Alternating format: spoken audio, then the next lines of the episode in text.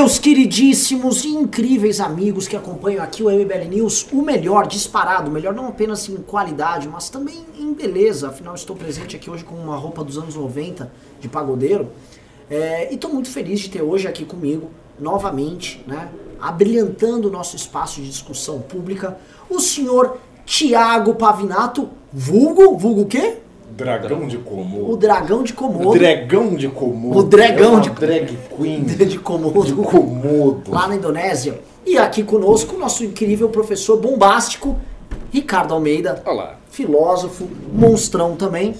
E eu vou começar aqui esse introito. Esse aqui é o seguinte, o título tá um título sugestivo.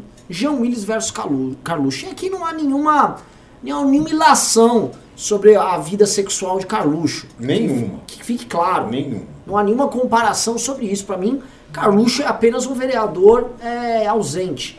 Né? Mas... Você fazer uma comparação dessa seria coisa de índio. Se- Não, inclusive é o seguinte, né? Trabalhar ali onde ele trabalha é programa de índio. Isso aí. Então vou, vou, eu vou iniciar aqui, porque é o seguinte, a pauta envolve isso e a pauta envolve outros temas, né? Vamos voltar a falar do, da turma do PSL, porque a senadora, como é que é? A Soraya Tronic? Tronic? Como é que é o nome dela? Não, não, não, não. Foi outra. Selma, juíza Ah, Selma. a juíza Selma do PSL, ela entregou. Ela entregou o partido, o que demonstra que assim, o PSL é um partido muito unido, é um partido muito pé no chão, é um partido onde as coisas caminham naturalmente, né? Lembra que fala, os patriotas, só, só botar a gente, como diz o Bolsonaro, com Deus no coração e amando o Brasil, que tá tudo resolvido. Tá tudo resolvido. Então, essas pessoas entraram e elas estão lá meio complicadas. Também vamos abordar é, a fala do, da Janaína Pascoal, que eu achei, minha queridíssima, adoro a Janaína, acho que ela pegou um paninho, deu uma passadinha ali, de leve, de leve, na boa. Ela que é crítica ao governo, não dá pra chamar ela de passadora de pano, Não. mas foi minha professora e professora do, do Tiago aqui, né? vamos poder abordar aqui isso. Eduardo Bolsonaro muito confiante, ainda mais depois de 4 bilhões e meio em emendas, dizendo que já tem os votos suficientes para assumir a embaixada. E vamos comentar sobre um novo professor de Harvard. Né? Um novo homem que vai abrilhantar o- o- o- os alunos lá da, da- essa, talvez seja a principal universidade do mundo, não sei se é o MIT, se é Harvard, se é Oxford.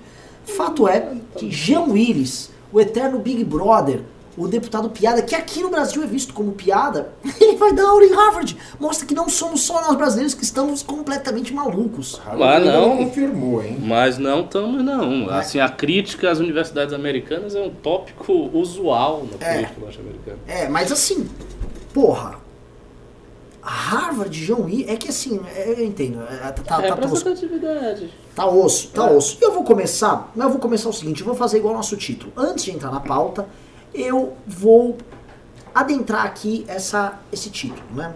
Nós temos Carluxo e Jean Willis, né?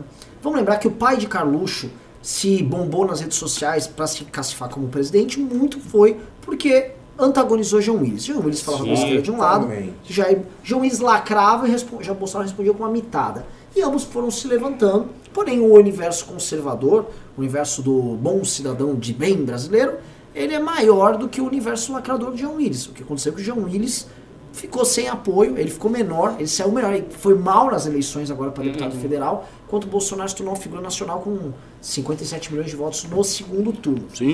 Carluxo, por seu turno, é um cara um tanto quanto complicado. Se ele não é, vamos dizer assim, eu ia falar que ele não é histérico, mas ele é histérico. Né? Dois são- são dois tipos de histeria diferentes. Eu ia falar, se ele não é, vamos dizer assim, cheio de frufru, ele também é cheio de frufru. Eu, tento, eu tô tentando aqui fazer uma separação. É o seguinte, os dois têm suas crises de pelanca, só que um mais à esquerda e o outro mais à direita. E de certa maneira, Carluxo e João Willis né, chegaram a um momento onde eles estão liderando essa insanidade que se tornou o debate público aqui no Brasil. E aí eu quero saber o seguinte, meus queridos amigos, né? Com o Carluxo falando como é que é, fazendo aquela frase sobre a democracia um tanto quanto complicada, Sim. com o Jean Willis é, defendendo que acabou a democracia no Brasil. Será que não acabou a democracia mesmo no Brasil e nós estamos vivendo uma grande piada? Olha, Senhor Thiago se Pavinato. tivesse acabado a democracia no Brasil, esses dois senhores não estariam falando que bem entendessem, não é? Quando bem entendessem. São duas figuras, tal como o pai foi antagônico à vida política recente, quase em toda notícia nova que se falava em, em, Jair Bolsonaro no Congresso, a gente tinha um contraponto de João Willis e vice-versa.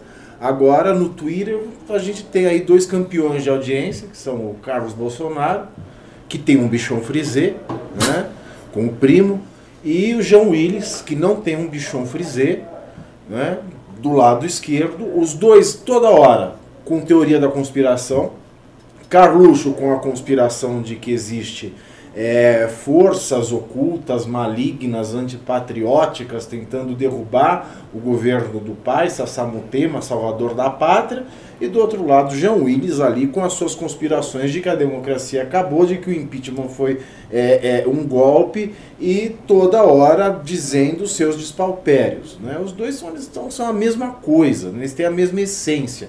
Eu acho até que se desse um match dos dois ali, né, pela teoria romântica e dos que os opostos se atraem, seria um casal fenomenal. Né? É... Dava bom.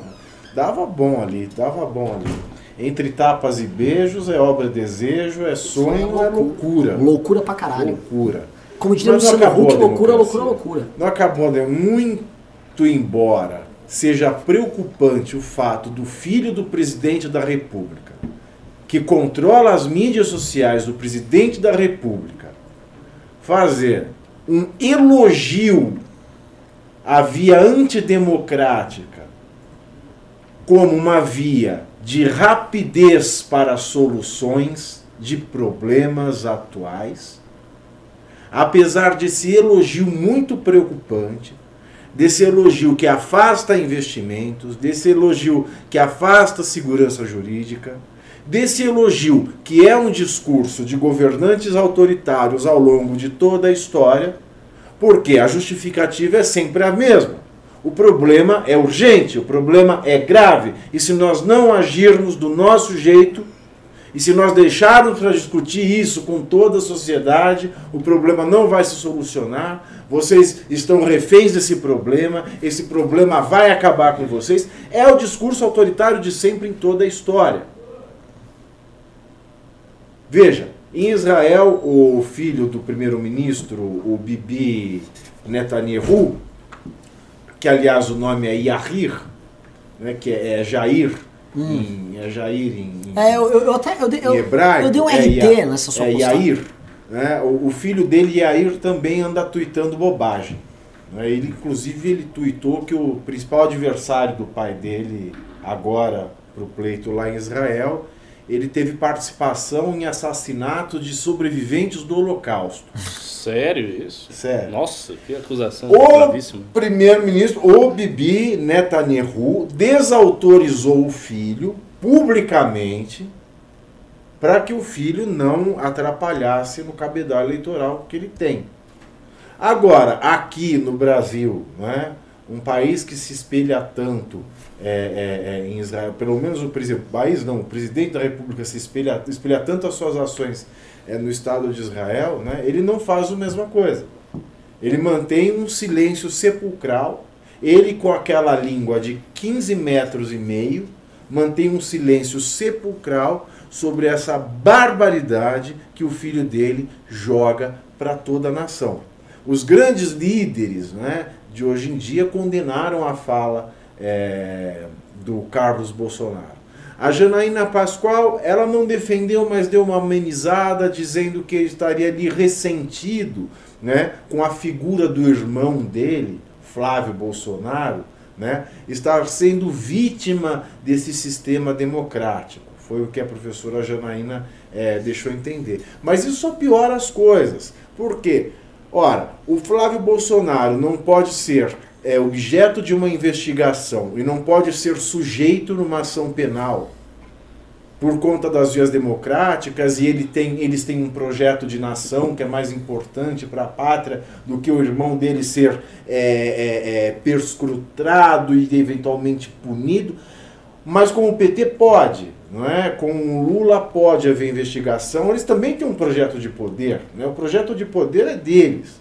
Né? Então, você reclamar da via democrática por conta de estar fazendo de vítima o irmão é, né, aumenta a gravidade é, dessa, dessa declaração absurda, estapafúrdia do Flávio Bolsonaro. E mais estapafúrdio ainda é o silêncio de Jair Bolsonaro, né, e ele estar internado, se recuperando de uma cirurgia, é, não justifica, porque ele está despachando do hospital, ele está fazendo foto do hospital, ele está tweetando e a língua dele continua solta.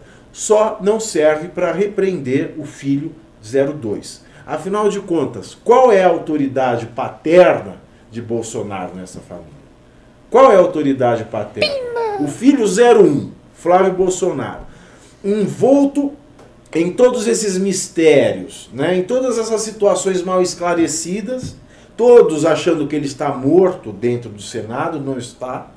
Ele é a espécie do ministro número um ele é uma espécie de um ministro loteado no Congresso. Uhum. Ele tem interlocução com quase todos os parlamentares.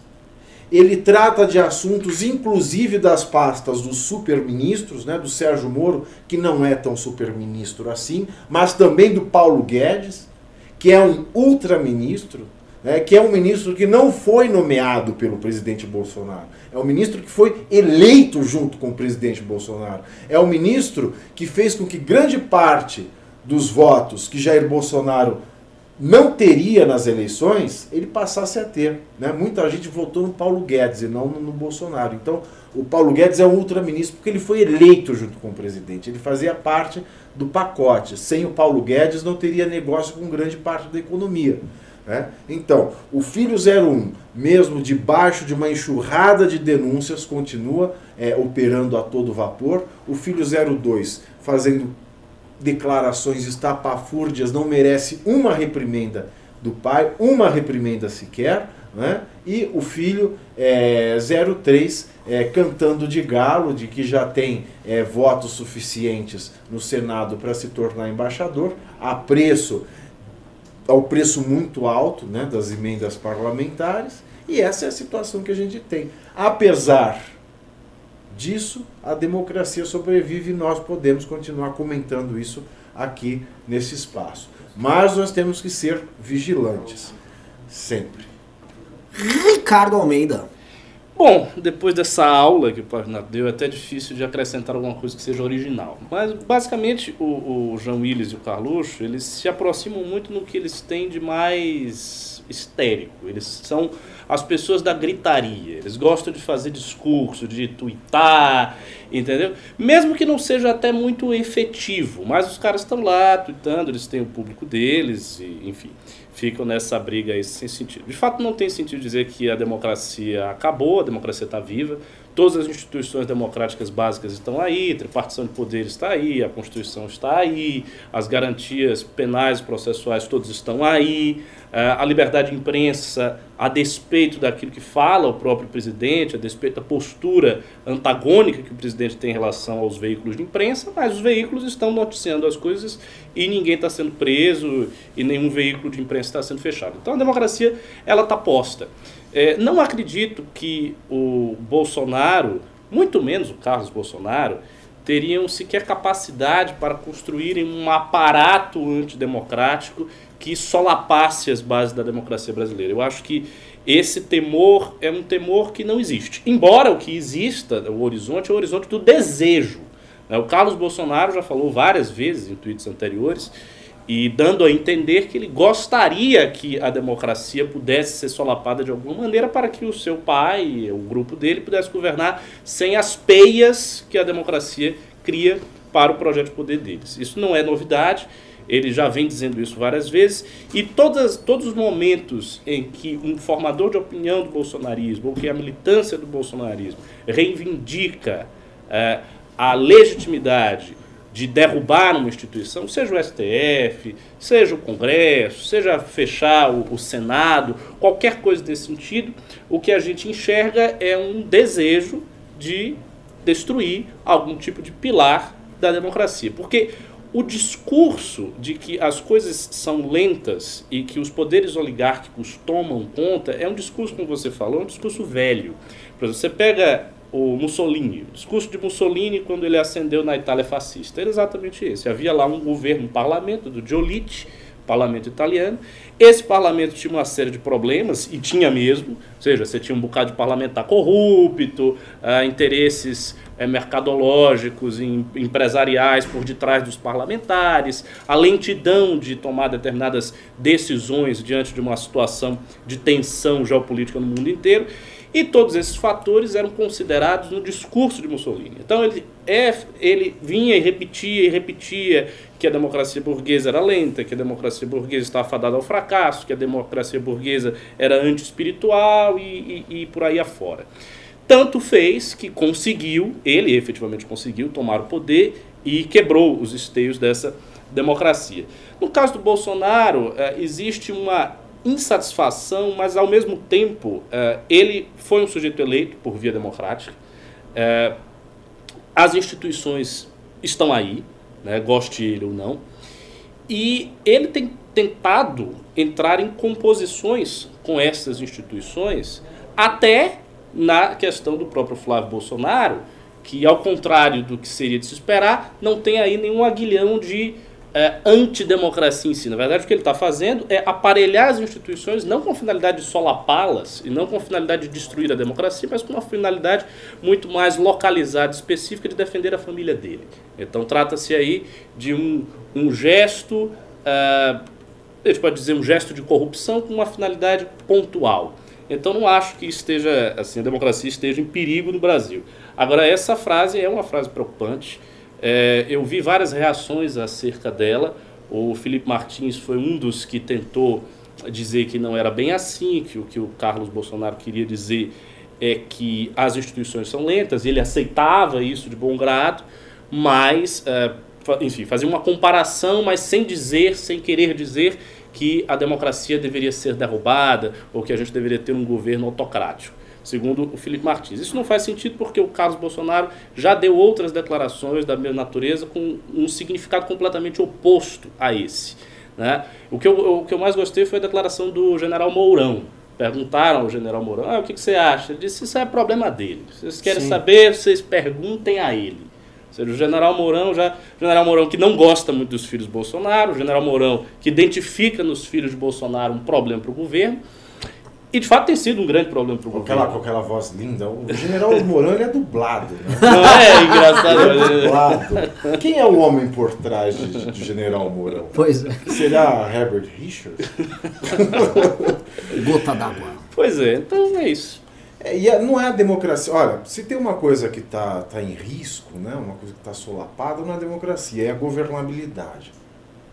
Porque, por um, porque a gente vai passar quatro anos não cuidando dos interesses do Brasil, a gente vai passar quatro anos cuidando do interesse de uma família, da família Bolsonaro, e só. Em vez dos esforços todos do presidente estarem voltados para soluções do país, todos os esforços deles estão, na verdade, por debaixo dos panos, quando as câmeras viram, quando as câmeras são desligadas, todos os esforços feitos são para blindar a família dele.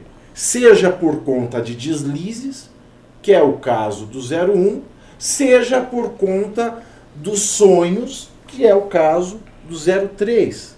Né? Então a gente está passando tempo nós estamos no mês de setembro e a gente só tem visto grandes esforços para defender a família Bolsonaro. Aconteceram coisas positivas no país? Aconteceram coisas positivas no país. Só que elas poderiam ter acontecido sem o preço que tiveram, sem o preço que tiveram, sem a barganha que tiveram, para que os filhos do presidente fossem ou protegidos ou privilegiados. Vamos falar a real, que o, o Minion vem aqui, o pessoal, e o Minion fala o seguinte: ah, mas se não fosse o Bolsonaro, não tinha reforma da Previdência. Sendo que o próprio governo Temer já botou para votar, já tinha tentado fazer andar, é. e o próprio Bolsonaro foi contra. Foi mas contra, é isso. tem mais. O governo do Alckmin faria uma reforma é isso, da Previdência. Cara, pô, você tá me dando spoiler da minha fala. Você ia dizer isso? Eu ia falar o seguinte: é, se é, é pra acabar com a Lava Jato, para defender os pais. Pra fazer a reforma da Previdência. Pra fazer, acordar, fazer reforma da Previdência. 45. Aí votava no Geraldo, que não tinha toda essa putaria, esse monte de declaração bosta. Votava no Amoedo, que é um eu cara honesto. votava no Meirelles, que era a continuidade do governo Temer. É praticamente a mesma equipe. Ia É. ter Tarcísio, ia ter boa parte da equipe econômica que tá lá com o Paulo Guedes. Assim, a diferença é que o Amoedo deixaria a Lava Jato correr. Ele deixaria a Lava Jato correr. É, é, não- o- é o- é a única questão ali. pra- Agora, tirando ele, se é pra votar num cara que ia acabar com a Lava Jato, fazer acordo com o Supremo, fazer acordo com o Centrão e fazer umas reformas, botava lá porque você não precisava ouvir o Carluxo. Você não precisava ficar vendo o Bolsonaro xingando a esposa do presidente da França de feia. Não, tô falando alguma besteira? Não, a questão é que Aliás, levantou- declaração que o Paulo Guedes ratificou de é. maneira muito E deselegante. que a plateia mais deselegantemente ainda Riu. riu. Absurdo, né? né? Somos Lá é um feia país mesmo. De, de trogloditas. É? Feia mesmo. É, é um, tro- é um troço muito baixo. E aí, o que acontece? Mas tudo bem, ele imitou. Ah! Zoela, porra! É um tipo de comportamento de boteco. E é o seguinte, as pessoas estão. De é, ela- boteco, de, de bordel barato, Isso. de beira de estrada, é, mas que as pessoas querem exportar esse comportamento e elas, elas gostam da ideia de se sentir representadas até nos seus piores comportamentos. Tanto que eu imagino que muita gente. Eu peguei um Uber e o cara falou assim: não, eu no lugar do Bolsonaro também protegeria minha família. Eu no lugar do Bolsonaro também ia ver o negócio dos meus filhos. Porque é, tem a ver, eu vou agora entrar nessa questão dos filhos, já vou entrar na primeira pauta aqui, tá? Que é, envolve essa senadora, porque você viu, já deu, já deu merda dela, né, o Riso? Você viu a Já, notícia? já, já, já, já vi, vi, vi. Isso. É, Já- vou- já eu vou, eu vou ler a a notícia. legislação? Calma, calma, vai dar, já deu, já deu merda pra ela. Ih. O que aconteceu? A senadora do PSL confirma que está sendo pressionada a agir contra a Lava Toga e pode deixar o partido. De acordo com uma nota divulgada pelo portal antagonista, nesta terça-feira, a, a senadora juíza Selma, do PSL, confirmou que o partido tem pressionado seus senadores a retirarem suas assinaturas da CPI da Lava Toga. Além disso, por essa razão, Selma avalia deixar a legenda. Em nota enviada ao site notícias, a assessoria da senadora esclareceu. A senadora juíza Selma esclarece que, devido a divergências políticas internas, entre elas a pressão partidária pela derrubada da CPI da Lava Toga, está avaliando a possibilidade de não permanecer no PSL. A parlamentar informa que recebeu convites de vários partidos nas últimas semanas para migrar de sigla, mas ressalta que isso não irá interferir no posicionamento de apoio ao governo. Selma confirma ainda que não irá retirar sua assinatura da CPI para investigar integrantes do Supremo. Eu vou mostrar as camadas de merda que tem aí. Juíza Selma é uma caronista do Bolsonaro. É, não. Não obstante, né, lutando contra a corrupção e juíza, tem um problemão de caixa 2 na campanha dela, grosso, do Da feio. juíza? É, é. Ora, ora. Vou pegar aqui, vou pegar aqui. Quer a notícia de hoje já na, na tela? É, posso ler? Eu já tô com ela aberta aqui. Eu 3, já vou- 2, 1, plau! Põe na tela Põe na tela. Vai lá.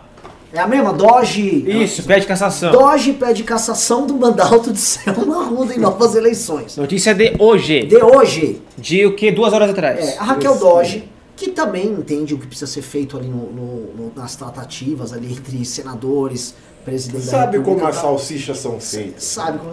Ela enviou hoje, curiosamente, hoje, um parecer ao TSE em que pede a cassação do mandato da senadora Selma Arruda, do PSL, e realização de novas eleições em Mato Grosso. A senadora recorreu à corte contra a decisão do TRE, que a condenou por caixa 2 e abuso de poder econômico nas eleições de 2018. Abre aspas, a captação ilícita de recursos alcançou o percentual de 50% do teto de gastos para disputa, circunstância que por si só já revela a gravidade da conduta estampada nos autos, escreveu a Procuradora-Geral. Não, é engraçado. é, te- tem que atingir 50%. Se tiver só 10% de arrecadação ilícita, tava bem. É, não, não, aí, aí tá, tá ok. É. que a- aqui ela tá, eu acho que ela tá mostrando a- o tamanho da, Tá, da- ok. do caixa 2, como isso interferiu na, na eleição. A frase Mas- é infeliz, mas tá bem. Não, é que eu, vou, eu, vou- eu quero mostrar aqui pra vocês uma coisa. é, Como, como é triste ser brasileiro, né? Vou mostrar a tristeza de ser brasileiro. Essa juíza que cometeu o caixa 2, é a juíza cometeu o caixa 2 na campanha, fazendo uma campanha em nome da nova política. Aí ela entra. Aí ela entra para ser uma senadora, é uma senadora medíocre, lá pelo Mato Grosso. E aí lá dentro, ela resolve ter um momento de brilho. Ó, não participarei do esquema do meu próprio partido, né? E não vou entrar neste acordão para salvar, obviamente, o Flávio Bolsonaro ou os envolvidos na Lava Jato. E também fazer o que faz parte do acordo é interferir na sabatina do Eduardo, que será no Senado, que faz parte também do pacote. Aí a juíza Selma resolve abrir a boca contra o próprio partido dela, que é um balaio de gato. Não obstante, a Procuradora-Geral da República bota a denúncia contra ela e põe pra andar. É, sempre, olha como é trágico a nossa situação. É tudo errado desde o começo. É farsa atrás de farsa, é mentira, é corrupção na boca de quem diz que luta contra a corrupção, inclusive a juíza. é, f- é, é uma, é uma sequência de farsa, uma atrás da outra, que você já não tem mais herói e vilão. Estamos voltando para aquele. Assim, o PSL me lembra muito. Não, e, e o biquinho da amarração, né? A juíza, né? A, a- senhora do Poder Judiciário corrupta que quer investigar a corrupção dos magistrados superiores. Oh, exatamente. Ela tá de olho lá, ó. É. Eu quero lava-toga. É isso. Que ela tá vendo que Por casa- que, que eu não tô nessa boquinha, cacete? Mas É. quer sair de heroína, quer sair de bonitona na parada. Não obstante, também fez campanha pro Bolsonaro, caronista. É, assim, nós elegemos, na ânsia de, de renovar a política, nós elegemos uma galera muito tosca. Então, né, eventualmente, a pessoa veio assistir o programa, tá imaginando assim, a heroína que está lutando pela lava-toga, e não há heroína aí na parada. Mas podia até ter uma heroína na mesa dela, mas não rola. Porque não faz nenhum sentido. Eu fico aqui perplexo. Eu, como diria o, o Gil Brother, o Huawei, do Hermes Renato, eu tô perplexo. Eu tô perplexo! Como é que vocês estão diante disso? O que, o que, que vocês acham dessa merda toda? Eu acho isso clássico. Assim, uma pessoa que é contra a corrupção ser corrupta é a coisa mais velha do mundo. Isso aí é desde Adão e Eva. Isso é a coisa mais, mais assim, clássica que há na política. Alguém subir ao poder com um discurso demagógico contra a corrupção e quando se verifica o cara é corrupto. Isso é muito comum. É só lembrar quem, qual foi o partido nos anos 90 que fez a maior campanha anticorrupção que já se viu neste país. PT. PT. Foi o PT. A famosa propaganda dos ratos. Ou o PT, o PT era o partido da anticorrupção. Por A excelência. PT era a bandeira Era essa. da né? ética. Da ética. política. Exatamente, exatamente. Tanto Era a que- bandeira da ética. Tanto que quando surge o mensalão e as pessoas tomam aquele susto, aí que o PT começa a perder o eleitorado que acreditava que o PT era um partido da ética. Porque muita gente acreditou. As pessoas acreditavam. Não, o Lula é um cara meio radical, assim, não tem muita experiência, mas é um cara É, ético. tanto é que não tinha essa questão de ah, ser de esquerda, ah, ele é de esquerda. Não era a questão da ética. Era Sim. ético, exatamente. Era ético. Era um É- partido ético em contraposição com partidos velhos, corruptos de oligarcas e, e Era coronéis. exatamente isso. Isso Vocês vão lembrar, anos 90, Ricardo, desculpa o parênteses. Pô, pode mas vocês vão lembrar daquele personagem que tinha no Rei do Gado, inclusive nome de novela muito sugestivo hoje para as redes sociais brasileiras hoje. É, no Rei do Gado havia um personagem que era um deputado. Então você pergunta ele, quem é o protagonista? Jair Bolsonaro? Bento, Bento, Bento. É o seguinte, o, o- o- havia um deputado, vocês vão Deputado lembrar? Caxias. O deputado Caxias. Senador Caxias. É isso, senador, senador Caxias. senador. Que, ele- senador que Caxias. depois ele, ele começou a namorar- Personagem Era do o Carlos Vereza. Carlos Vereza, que é hoje é, hoje é Bolsominion. É. É, Que, na- que ele terminou, inclusive, casado com a empregada dele. Que ele ficava dando aulas de democracia pra ela. Não, ele, e- e- o senador, não, vou, vou te corrigir aqui. O senador Caxias, personagem Carlos Vereza, defendia o movimento dos trabalhadores Sim. rurais sem Isso. terras e morreu levando uma bala nas Isso. costas de um latifundiário Isso. enquanto saía de um acordo lá com, o sem terra. Sim, Então, no exato. final, era uma, era uma música tão triste que era, que era o tema dele, era, um, era, um- era uma soprano, só a capela, era uma coisa de chorar. Mas ele tinha casado com a empregada. Ele tinha largado a mulher dele por causa da empregada, não chegou a casar. Não chegou a a mulher casar. dele era uma, era uma megera. Quem fazia a mulher Sim, dele era Ana Rosa. insuportável porque, ela, porque ele era Isso. pobre. Porque Ele era, ele era honesto, Ana Rosa. É. Ela ficava espezinhando ele porque ele era o único político honesto Isso. de E ela Brasil. achava um absurdo. Ele não ganhava Exato. nada, Tipo, né? esse homem é um senhor, ele, ele era tipo um, um. Dom Quixote, né? Exatamente. É, ficar brigando. Era uma aí. figura quixotesca, ele É. fazia os discursos, não tinha ninguém. Isso. Lembra? Cara, esse personagem, ele construiu uma imagem do PT pra classe média monumental. Todo mundo identificava ele como um PT. Todo mundo que esse cara é tipo um Suplicy? Tanto que o Suplicy vive dessa imagem até hoje, né? Um cara honesto, virtuoso, tá preocupado com os pobres não é ladrão. E, enfim, é, a esquerda era isso. É, eu Eu, sei. quando a Marta concorria contra o Maluf, todo mundo fazia oposição. Ó, tem isso aqui que é o Maluf, o Maluf ladrão, e aqui tem essa mulher aqui que é PT, que era ética na política. Desculpa parênteses, mas foi muito bom Não, de não, falar desse per- personagem. perfeito. É, é exatamente isso. Então, assim, pessoas que estão dizendo que lutam contra a corrupção serem corruptas é algo bastante comum. É, no, no caso dessa juíza, a grande ironia é que, obviamente, isso aí só foi exposto agora porque ela está contra. Ela está, aliás, a favor da CPI da Lava Toga. Se não fosse por isso, não teria sido exposto. E é por isso mesmo que as pessoas que entram na vida pública precisam ser muito ciosas e muito cuidadosas para não deixarem nenhum rabo preso. Porque quando você tem uma coisinha que seja, acabou. Você fica na mão das pessoas que sabem daquilo ali. A partir do momento que você tem um rabo preso, já era. É o caso do Flávio Bolsonaro. É o caso do Flávio Bolsonaro. Tudo o que está acontecendo em torno do Flávio, toda a dificuldade que o governo está passando, todos os acordões e acordinhos que o Jair Bolsonaro está tendo que firmar com essas figuras, se deve ao fato de que tem uma coisa ali. Entendeu? Eu não sei se isso vai mudar. Eu, eu não acredito em mudanças, como é que eu vou dizer? Em transformações Persona- rápidas, como o Carluxo?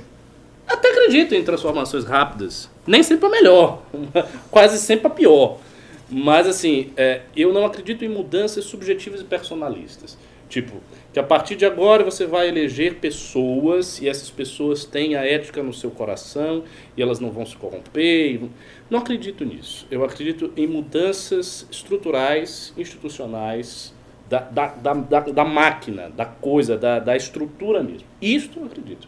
Porque mesmo que você coloque uma pessoa que seja honesta, e você pode colocar, e eu acredito que tenha políticos honestos que nunca roubaram, que nunca fizeram nada, os meninos do MBL mesmo não fazem nada, é, ainda assim eh, serão poucos, e você nunca sabe o futuro. É difícil estimar daqui a 10 anos, 15 anos, 20 anos. Como será né? o amanhã? Como será amanhã? Você não tem como saber. Se você muda alguns traços do sistema, a coisa fica diferente. Se você reduz os incentivos da corrupção, a coisa muda. Eu acho que hoje nós estamos numa fase em que a corrupção é vista de maneira diferente. O- a população brasileira está muito mais antenada, até que na época do PT. Porque assim, na época do PT tinha essa coisa toda da ética, mas as pessoas não sabiam os detalhes. Hoje a população que acompanha a política sabe os detalhes. As pessoas sabem os nomes dos ministros do STF, sabem tudo que está acontecendo, elas estão engajadas. Isso, obviamente, não vai continuar assim eternamente, esse nível de engajamento, porque a tendência é arrefecer, isso é natural, as pessoas têm as suas vidas particulares, mas isto gera também nos políticos um temor maior. É mais difícil hoje o político tradicional que antigamente vinha com o dito: ele rouba, mas faz. Ele rouba, mas ele está fazendo as coisas, está construindo, está inaugurando obra. Esta figura do político velho, que era muito tolerada antigamente, década de 80, 70 e antes, não está sendo mais tolerada no Brasil. As pessoas estão com menos tolerância, sobretudo as camadas mais esclarecidas. Isso se ampliando, indo para as camadas populares também, que ainda têm uma tolerância maior, você elevando a o nível de consciência política do Brasil, aí eu acho que a corrupção pode reduzir um pouco, mas não vai acabar. Bom, meu comentário sobre isso é manchetes. Não é? Juíza da toga suja quer lavar toga. Muito bom. Ô, Você acha que ela também é a favor da lava-toba? Ó, outra manchete. É, Juíza quer lavar toga, mas não a sua. Ou detergente na toga dos outros é refresco. Ou juíza lava a toga e não passa no teste do branco. Ou minha toga, minhas regras. é mais uma pérola produzida por esse Brasilzão. É. E, porque, lembrando novamente, a metade do dia as pessoas, o Riso aqui pode nos confirmar, passaram elogiando essa importante senadora, patriota.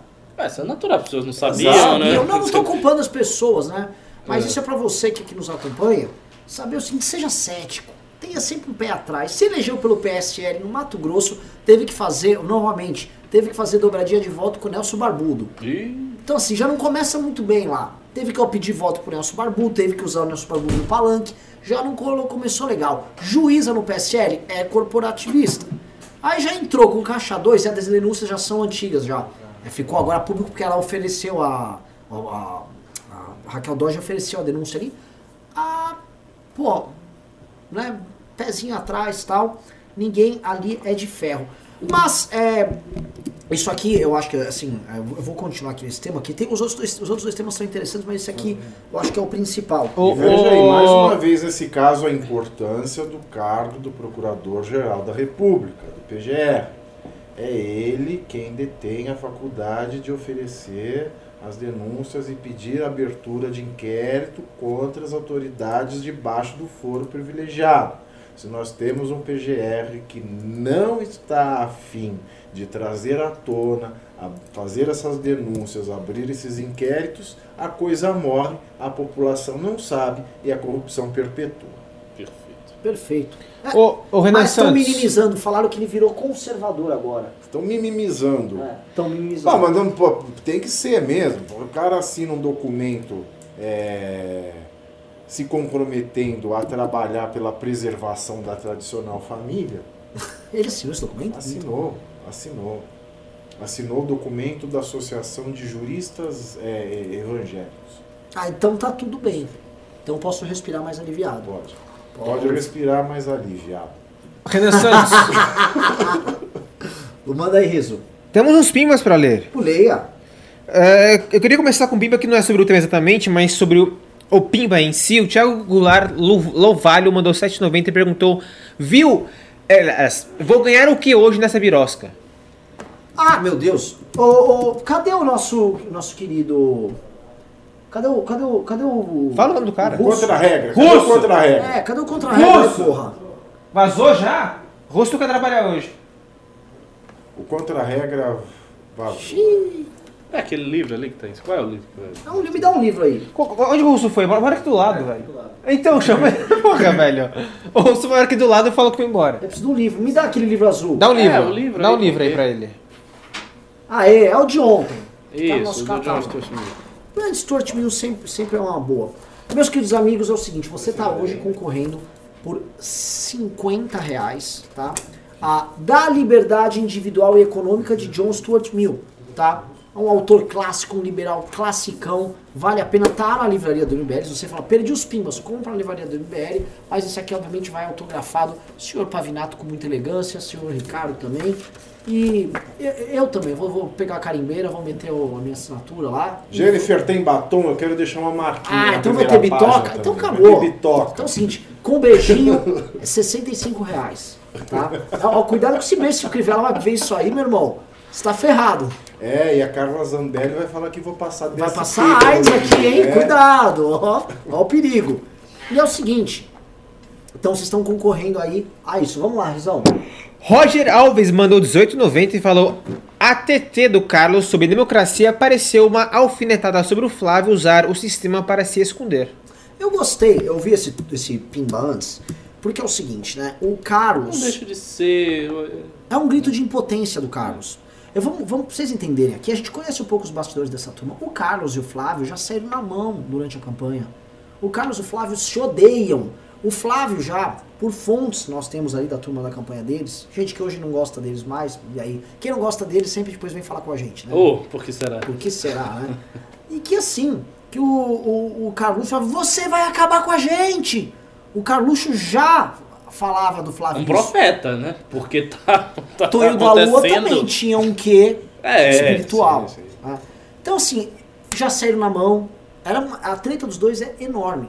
Então, pro Carluxo, que imagina o seguinte: um menino limitado como Carluxo, chega o Olavo de Carvalho, põe o Felipe G. Martins, que pode ser tudo menos bobo, e fala: vocês vão fazer a revolução, a família de vocês. Tem um- o, Felipe já falou, como é que é? Quem, o fruto da árvore, não sei o quê, aqui, quem. O bom filho, não sei o que degenera, sabe aquelas É, frases? a, a família do Bolsonaro tá tendo um papel cósmico Sim. nas coisas. Porque, tipo, é a salvação do ocidente Isso. judaico-cristão, que é basicamente a salvação da religião, a salvação de Deus. Então não é, pou- não é pouca coisa. É um mandato divino, Mano, né? divino. É um Então foi mandato entregue divino. pro Carlos uma expectativa. E ele acreditou. Eu fiz até um texto sobre isso hoje. Quem não quer acreditar que você e sua família pertencem a uma missão divina, escolhidos por Deus pra isso? Aí o Carluxo tá com essa missão incrível. Ele, coitado, que ficava brincando com a cachorrinha dele, mergulhando com o primo. Bichão E- frisé. É, e era um vereador medíocre de repente ele tá salvando o mundo. Tá salvando a cristandade. E aí, o irmão dele, por conta das rachadinhas, por conta das coisas que o pai sabia, porque o Queiroz era amigo do pai. E a gente tem que concordar aqui, se tem uma coisa que o Carlos Bolsonaro não suporta é rachadinha. Você acha que Eu o. estou falando sério. É, Você acha que o, o- Então, assim, não. Não tem nada. Nada consta sobre o gabinete do Carlos. Nada, Dá pra falar o seguinte: tinha rachadinha no Como gabinete não? do irmão, mas na dele nunca tem a ra... Como Tem, não? tem, tem. Como Tem não? sim. Lógico que tem. Não, mas eu tô falando Não que tem, não não tem, gosta. só sabe esclarecer, não tem rachadinha, tem, tem fantasminha. Ah, mas Mas tudo bem, mas ele não tem, eu não vejo ele se posicionando muito contra a fantasminha. Acho que o problema dele é com rachadinha mesmo. É. E aí ele, ele basicamente se posicionou nisso aí, começou a. a, a tipo, isso aqui que eu falei, não, ah, tô, brr, dá- dá- vou dar um branco. O Carluxo, é, co- é, ele, ele, ele tem um incômodo com o irmão. O irmão atrapalha o sonho revolucionário da família. E eu acho que de todos os três filhos, o Carluxo é o que mais acredita na história. Também Até acho. porque é o mais limitado dos três. Também. Ele também é mais devotado ao pai. Ele também acha que o pai. Ele ama o pai de loucura. Ele tem uma tatuagem do pai no corpo. Ele, ele é um menino atrapalhado. Então, pro Carluxo, é, é, é muito triste ele ver assim: caralho, meu irmão é fez triste, uma né? Que cagada. ele é um menino maluquinho que não pode pôr a panela na cabeça que não cabe, né? É, ele realmente tem uma cabeça meio grande. Então. Mas o Rubinho aqui do MBL também tem, cara. Se for isso, a gente. Né, de- de- desse mal a gente também padece. E o Carluxo não, não. Aquilo é um grito dele de ver o sonho dele sendo sufocado. Porque o pai teve que fazer um acordão. Né? E é triste, porque assim, quase você vai ter tido no comentário. Eu já vi gente. Eu não tenho bandido de estimação, o Flávio que se dane. Não é assim, não. O Flávio não fez nada sozinho. O gabinete do Flávio fazia parte de uma estrutura de gabinetes da família. O Queiroz não era amigo do Flávio de longa data. O Queiroz era amigo do Jair de longa data. O Jair tinha ciência de tudo. O Jair controla aquilo lá de um mão de ferro. Então não adianta ficar, eles- a galera tentar separar. Tanto que o Jair se empenhou num acordão que destrói Muito. a Lava Jato. E ele está se empenhando e ele está fazendo algo que ele nunca foi capaz de fazer na política. Ele está cumprindo acordos. E cumprindo religiosamente cada Eu prestação vou do acordo. dizer, tá articulando até bem. Tá, Tá, tá se mostrando talentoso na articulação. tá pacificando a relação com o Isso Congresso. aí é o, o peso do interesse. Né? Quando o interesse vem, a pessoa até resolve. Ah, articulação! ah, não, vamos Nossa, articular, É o vamos fazer os famoso momento que a água bate na visão. É. Impressionante, quando a água bate na bunda, vira articulador, vira matreiro, né? Impressionante. Tanto que é o seguinte, tem esse outro ponto, foram 4,5 bilhões em emendas destinadas para o Senado ali. Muito convenientemente no momento que o filho dele pretende ser embaixador e vai ser sabatinado lá. Ele, assim, para atender esses problemas familiares, isso você levantou já no começo, Pavinato, é a questão familiar. É assim, para atender a questão familiar, meu irmão, eu vou resolver. E ele vai igual um trator para resolver isso aí. Querem ir para a próxima pauta? Ou querem falar mais de Carluxo? Pode ser? Qual é a próxima? Próxima aqui, vou pegar aqui para vocês. Eh, Já foi a senadora. Vocês querem falar da Janela Pascoal ou a gente já tá remo- remoendo? A gente tá- já, estamos- já falamos dela, não Ah, é? Vou falar de. Vamos falar de Eduardo Bolsonaro embaixado. Não, não, vamos falar de João Willis, vai? João Willis! Vamos dar uma variada. João Willis, dá, porque aí você pode entrar na, na Carla Zambelli, vamos falar. João Willis. O ex-deputado federal João Willis, que renunciou ao cargo por supostamente sofrer ameaças, dará aulas em Harvard, nos Estados Unidos, considerada uma das melhores universidades do mundo. Segundo o antagonista, o Willis fará residência no Departamento de Estudos Afro-Latino-Americanos. O tema será fake news e discursos de ódio contra minorias sexuais e étnicas. Ele também dará aula sobre isso. As pesquisas seria financiada pela Open Society Foundation, uma instituição financiada por George Soros. É curioso ver como John Willis, um ex-parlamentar que sempre defendeu os modelos econômicos aplicados em Cuba e na Venezuela, não está indo viver nesses países, mas está indo curtir o capitalismo europeu e norte-americano. Curioso também ver que sempre pregou contra a privatização do ensino público e ir a uma universidade com financiamento privado. Acontece, né? Mas boa sorte para Jean. Aliás, ele usou seu Twitter no fim de semana para atacar o MBL. Tiago Pavinato o respondeu. Gi- Olha só, eu não sabia disso do, do Olha, George Soros tal. Veja bem, olha, tudo aqui é segundo assessores da sigla, assessores, segundo assessores do PSOL. né? Não teve nada da Harvard, não teve nada vindo de Harvard ainda confirmando ou negando essa notícia.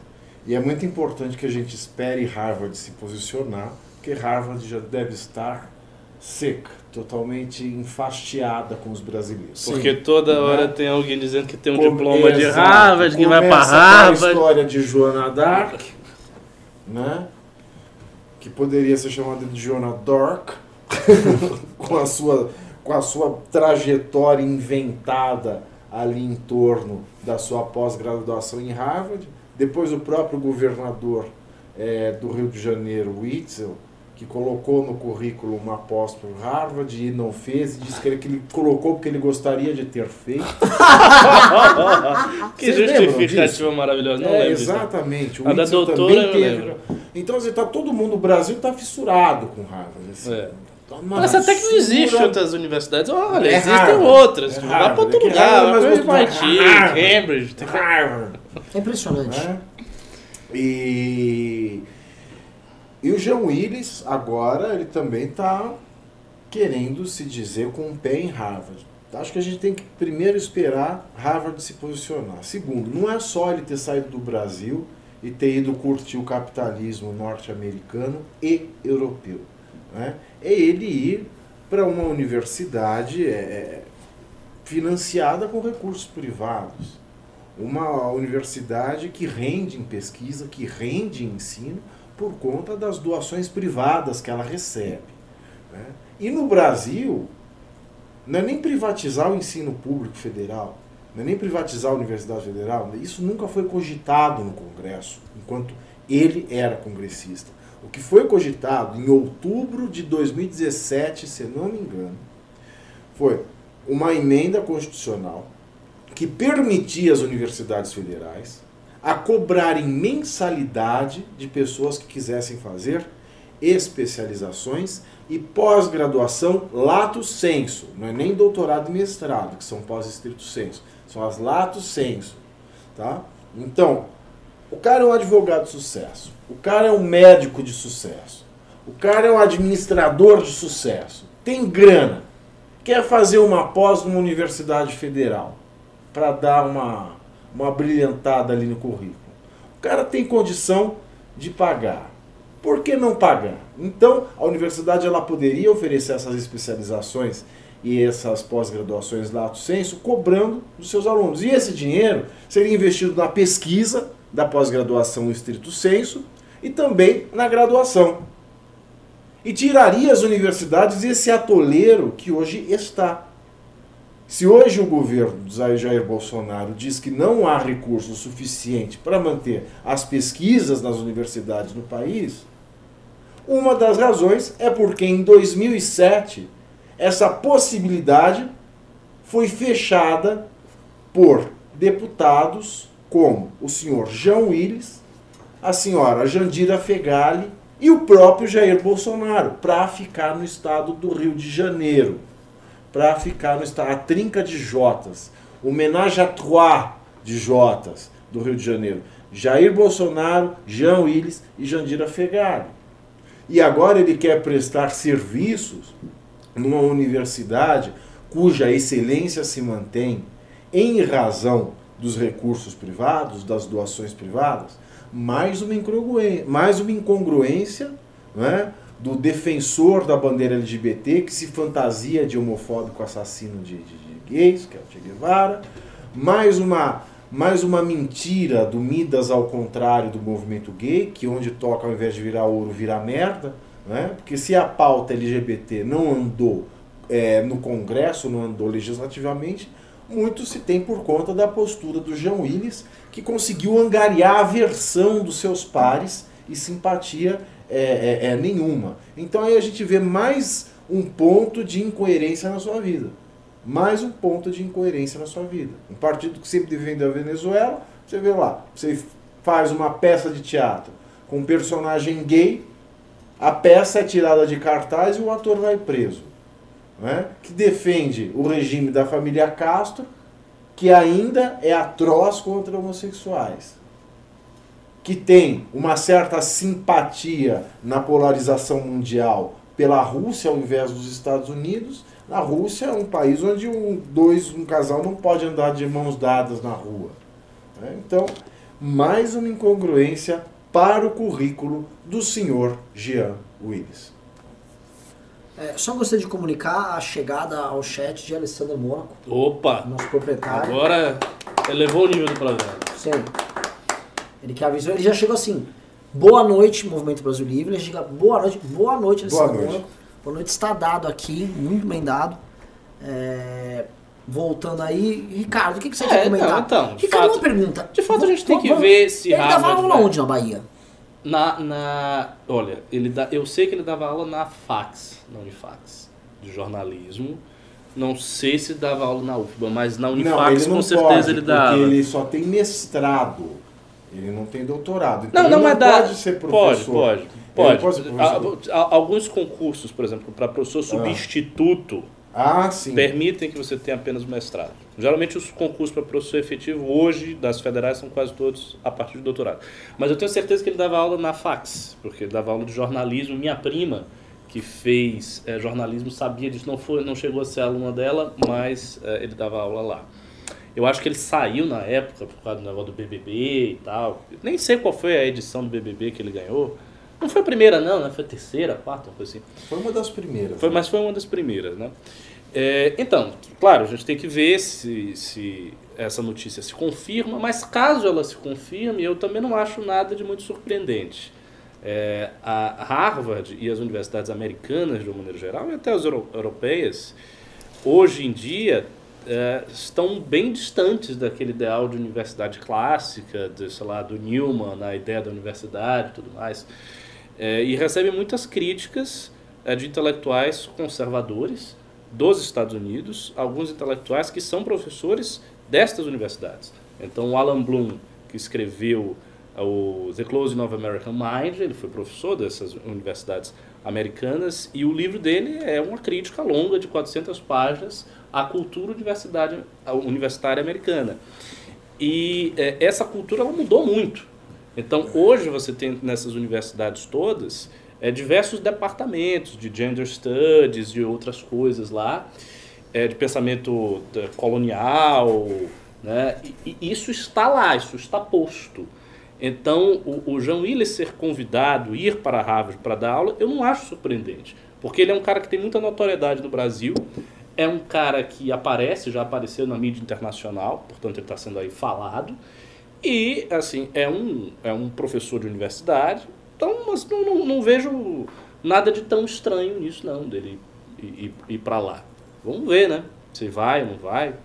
As incoerências que você falou, eu também acho que todas, eh, elas todas estão presentes aí e estão presentes na esquerda brasileira de uma maneira geral, porque é interessante. A esquerda brasileira, ela é muito influenciada pela esquerda norte-americana. Essas pautas identitaristas todas não são pautas do marxismo clássico, dos soviéticos, nem de, de nada disso. Porque não, Ah, Não, não tinha, tinha. não tinha. Então, assim, são pautas de uma new left, de uma nova esquerda norte-americana, é, e que a esquerda brasileira contemporânea as absorveu.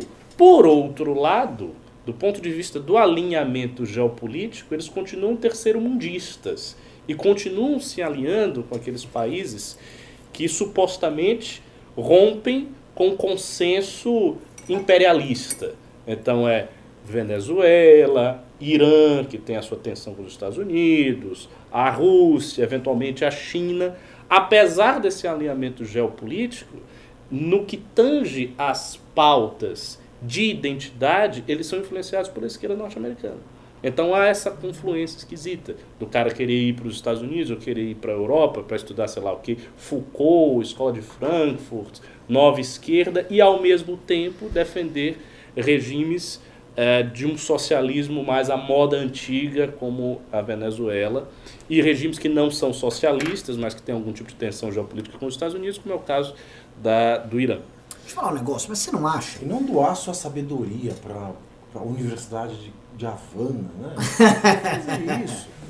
Mas você não acha, assim, eu vou entrar nesse detalhe que você colocou aqui, né, que não é o que resta pro intelectual de esquerda latino-americano, porque é o seguinte, eu lembro, quando às vezes eu ia, não tem nada a ver com intelectualidade, eu ia pra Europa e tal, e aí ia trocar ideia com a mulherada lá, como são latino eles não vão te levar muito a sério. Então você tem que falar, por exemplo, que você vive num lugar meio violento e tal, você dá um... Então, pra eles chegar pra um... Porque, não, não, não, meu socialismo na América Latina é diferente do teu, lá o bicho pega. Eles têm, têm um orgulho nisso dentro da esquerda. Aquela coisa tipo assim, não, não, nós, nós vamos substituir o que, a, a- que nós perdemos na, no leste europeu, o famoso lema do...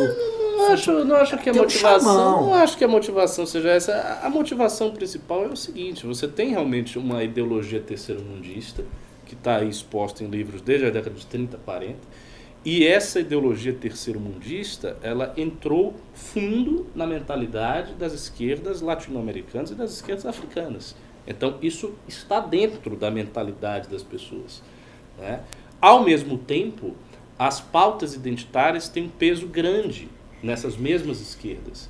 Então, a questão da pauta LGBT, ah, da pauta do negro, do racismo, das pautas feministas, todas essas pautas, contudo, os seus formuladores teóricos principais, eles não são latinos, eles são americanos e europeus. Então acaba havendo essa dualidade. Você tem esse terceiro mundismo, porque você está no terceiro mundo, e você olha as coisas desta perspectiva, são críticos do imperialismo e tudo mais. Por outro lado, você é influenciado por teóricos cujo enclave é o primeiro mundo, é a Europa e os Estados Unidos. Muitos dos teóricos, aliás, europeus, são terceiro-mundistas e criaram ideologia terceiro-mundista. Você pega é, é, a, a, ideologia. É, a, a, ideologia não, perdão. A, a teoria decolonial. Essa teoria tem lá, entre os seus formuladores, indivíduos que são da França, franceses, antropólogos e filósofos franceses. Né? Então, era um francês olhando a situação de colonialismo da França na África e pensando em termos, digamos assim, de emancipação da África em face da França. E isso existe, né? E, e, assim, isso é muito comum nas universidades do mundo inteiro, inclusive nas universidades dos Estados Unidos e da Europa. Então há essa confluência. Não creio que seja uma razão de charme, não. Acho que é, é mais profundo. Você, pô, você destruiu minha tese do Charmão. Não, mas. Chamou é. terceiro mundista. Você, você acha que John Willis tá, tá, com essa perspectiva toda? Acho. Ele gosta de falar que é ele do não é balacobaco. burro. Não, Ele sim, quer do. Lá o bicho pega. Hum. Lá é o seguinte, a gente não tá com esse seu socialismo socia- Lá o bicho pega. Lá, enfim, a sua tese é mais legal que a minha, mas a minha é mais charmosa também. é o seguinte, eu vou pro Eduardo Bolsonaro aqui.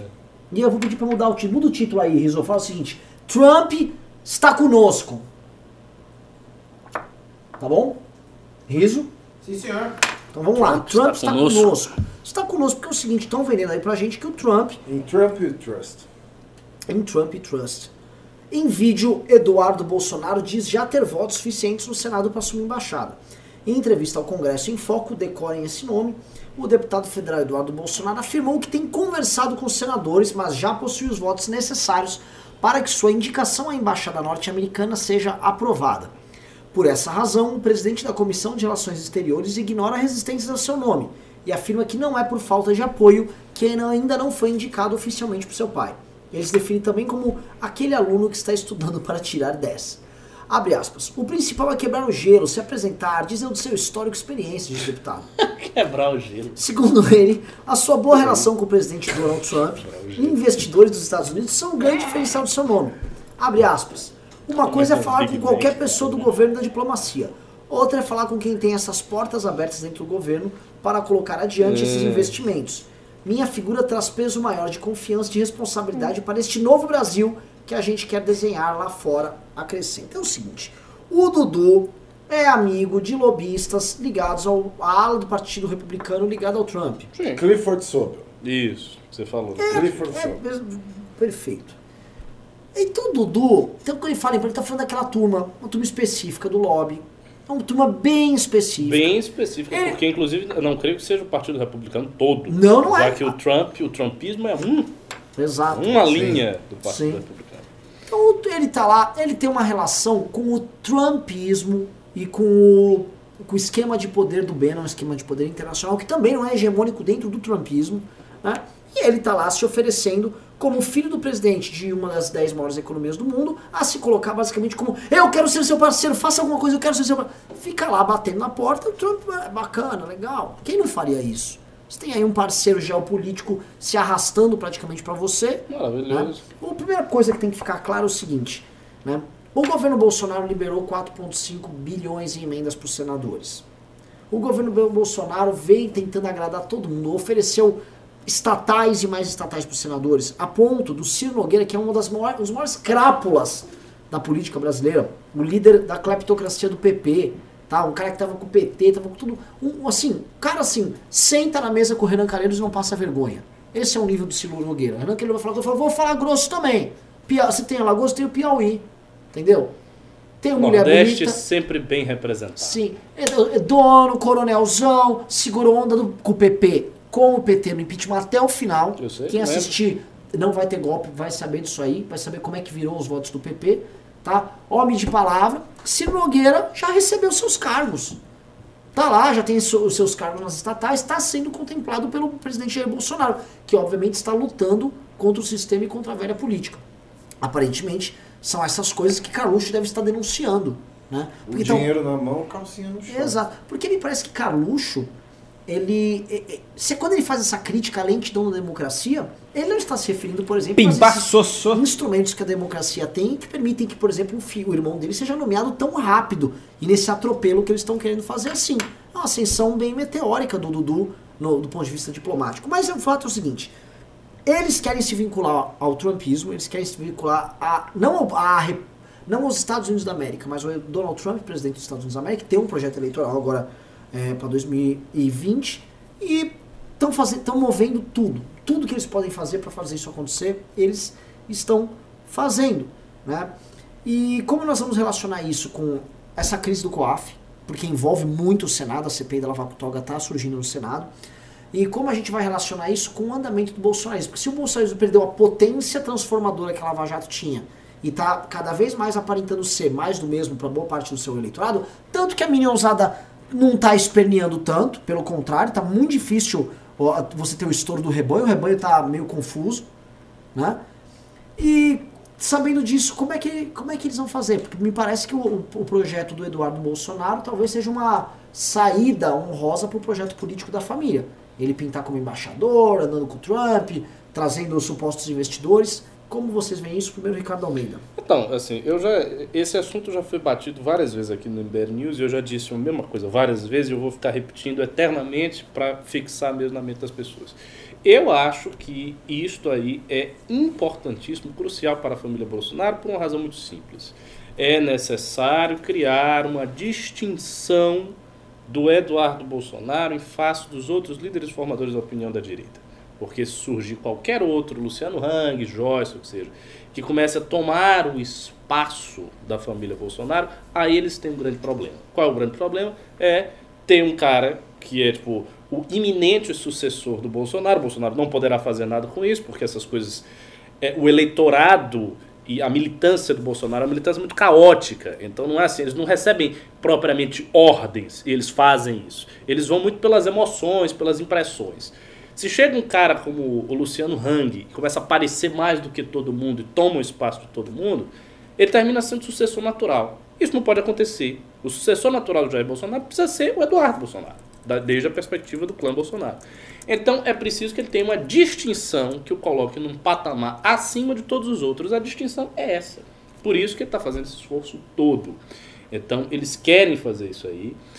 Acho eu que, na prática, considerando que ele seja o embaixador e vá lá para os Estados Unidos, eu acho que na prática vai ter grande diferença. Não acredito. Pode ser que, por exemplo, que o Brasil consiga fechar algum tipo de acordo com os Estados Unidos e esse acordo seja, né, o Eduardo receba a responsabilidade, receba o bônus por ter supostamente mediado um acordo desse tipo. Coisas assim. É, fora isso, não, não acho que vai ter nada de muito transcendental. Se nós formos imaginar, por exemplo, que o Brasil está tendo um alinhamento eh, cultural com os Estados Unidos para salvaguardar a civilização. Tá. Mas o que que na prática seria feito exatamente? Que o Brasil não possa fazer sozinho? Ou que o Brasil vá auxiliar os Estados Unidos a fazer? Nada. Auxiliar os Estados Unidos é, é, não, não tem nada. Os Estados Unidos vão auxiliar o Brasil, mas auxiliar como? Vai mandar dinheiro? Os Estados Unidos, por exemplo, vai fundar think tanks da direita no Brasil e espalhar pelo país inteiro? Isso, isso é uma coisa que dá para se conversar. Ele chega lá com sentar uns, com os bilionários republicanos, trumpistas, pessoal de dinheiro, e agora vamos aqui fundar cinco think tanks, um em São Paulo, outro no Rio, um em Curitiba e outro em tal lugar. E aí você faz um negócio desse sentido, aí você traz figuras da direita norte-americana para cá. Esse tipo de coisa dá para fazer. Fora isso, não creio que haja nada para ser feito nesse quesito. Quanto à relação entre o COAF, ela é óbvia. Na verdade, tudo, tudo está relacionado, porque há dois objetivos para o clã Bolsonaro: livrar o Flávio Bolsonaro, colocar o Eduardo Bolsonaro na embaixada. Por esses dois objetivos, eles vão fazer tudo aquilo que agrade o Senado. Ponto final. O que agradar, o que for pauta do Senado neste momento, vai passar. Se é a CPI da Lava Toga, o PSL vai sair da CPI da Lava Toga. Se é COAF, vai tirar o COAF. Né? Se é sei lá, qualquer, qualquer outra coisa. Se a emenda dos senadores 4,5 vai passar 4,5. Se tiver que passar 9, vai passar 9 bi. Porque o que interessa é assegurar estas duas coisas. Assegurando estas duas coisas, sobretudo assegurando o Eduardo na embaixada, aí a relação com o governo pode mudar um pouco. E aí todos esses parlamentares que hoje estão próximos do governo podem perceber um traço característico do governo Bolsonaro que ele é desleal.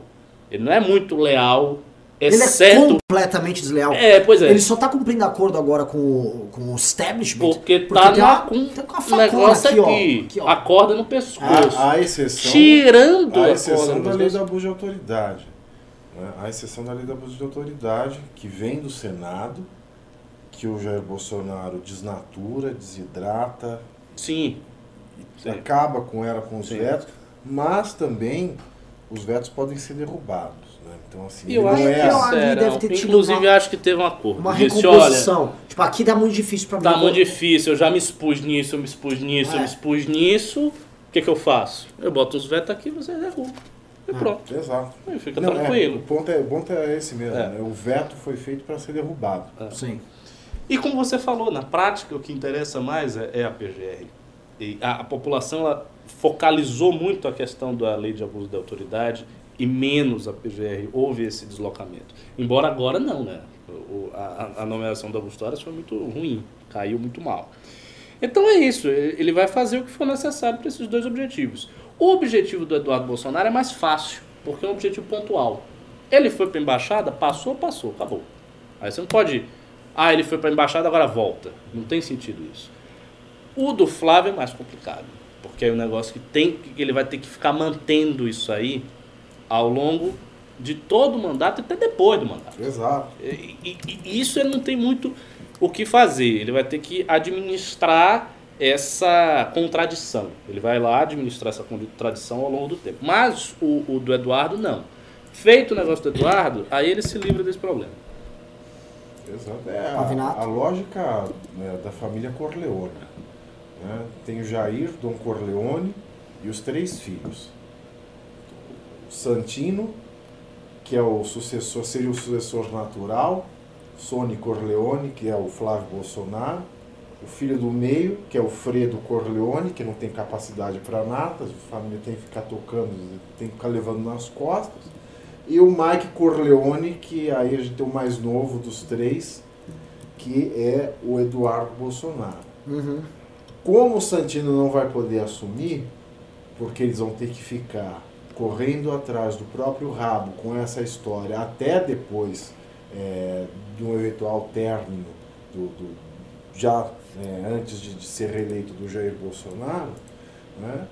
como Carluxo não tem condição nenhuma de ser um político é, de destaque, um ator político de destaque nacional, não tem condição nenhuma, né? as esperanças do clã na continuidade da dinastia recaem no Eduardo, como bem disse. Sim. Ele precisa de um ambiente que ele se crie sozinho.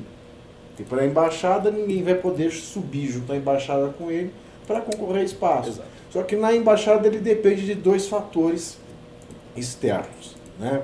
Porque se ele for, existe a possibilidade de ele voltar, a princípio não faz sentido, mas e se Trump não for eleito em 2020? Eu acho que ele volta. Né? Aí Entre tem que 2020, fazer. Já volta. entre Vai fazer o quê? 2020 e 2022 tem um espaço muito grande.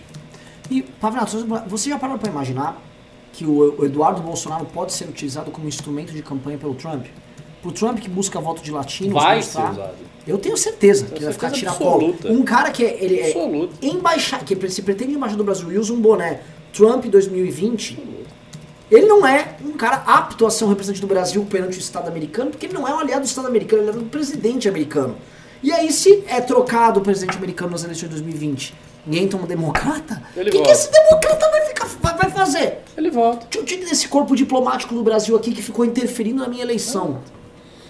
Que é isso que esse cara vai fazer? Como ele é um parceiro dos lobistas que trabalham com o Trump, dos lobistas que operam com o Trump, como ele sempre é, ele é um parce- parceiro de segunda linha. E ele quer ficar lá, ô, ô, tô com o Steve Bannon. Vai ser patético. Aí é 4 bilhões e meio de emenda. Né? Que situação ridícula. Só que isso mostra novamente, a gente fica falando aqui, o Mberi, o Pavinato, você acompanha esse ano. A gente apanhou muito por falar essas coisas. Apanhou, apanhou demais, porque a gente falava, Parem de ter ilusões. Esse cara aí, esse cara aí só tava cuidando da família dele a vida inteira. Esse cara, as perspectivas dele são muito pequenas. Quem deu essa aura de salvacionismo mundial é o, é o olavismo. Que o olavismo é o seguinte, o que ele quer é a salvação mundial, mesmo enquanto perspectiva. É. Então, se o olavismo vê que o outro, Bolso- se fosse outro, seria outro. Seria se outro. fosse a Denise Abreu, se for o Hang, Exato. se for, for o Renan, É, quem tiver lá Olavo, Se vai. ele, for, se ele é um profeta ou se ele é um charlatão, nós não sabemos. Mas que ele visa a salvação mundial, disso ele deixa bem Pera, claro. pera, gente, atenção. Atenção. Entrou um pimba muito grande. Que barulho a gente faz pra esse pimba? Caralho.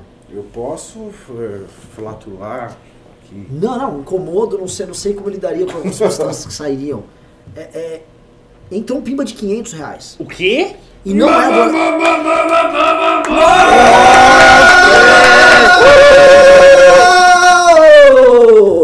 Nossa senhora! Mr. Pimba. Ah, esse aí é o é Ricardo Barros. A mulher da Arábia. 500 reais de Flávio Uau. Almeida. Flávio, Porque você falou Flávio, eu já tomei até um susto. Pensei que fosse Flávio Bolsonaro. Flávio Bolsonaro mandou 500 reais. Parem de falar de mim, seus arrombados. Ó, tá aí uma ideia. E é o seguinte, o Bolsonaro- Queiroz que mandou isso aqui. Flávio Bolsonaro, se você mandar 5 mil reais, a gente encerra o programa aqui. então, estamos se, estamos se vendendo barato. É. É verdade. Estamos se vendendo barato. Isso não era nem o salário da, da menina que dava aula de ginástica lá, do Queiroz. An- Antes de ler o Pimba, eu queria só terminar esse assunto do, do Eduardo. Que chama uma, baita coincidência que eu vi agora uma notícia. A TV Brasil, que é uma estatal, por acaso está entrevistando com exclusividade o deputado Eduardo Bolsonaro. Não é a Leda Nagli, não é? Não, a Leda Nagli, fofa, já dei entrevista lá, mas a Leda Nagli tá muito, muito Ela, fã. ela tá muito minho, né? Ah, Não sei o que tá. aconteceu. Nagli. Tá muito minho. Não sei o que aconteceu. com Não, ela continua, ela continua entrevistando muito bem. E assim, ela abre espaço pra todo mundo. Todo mundo. O Bom, canal então dela veja aí, é. ó.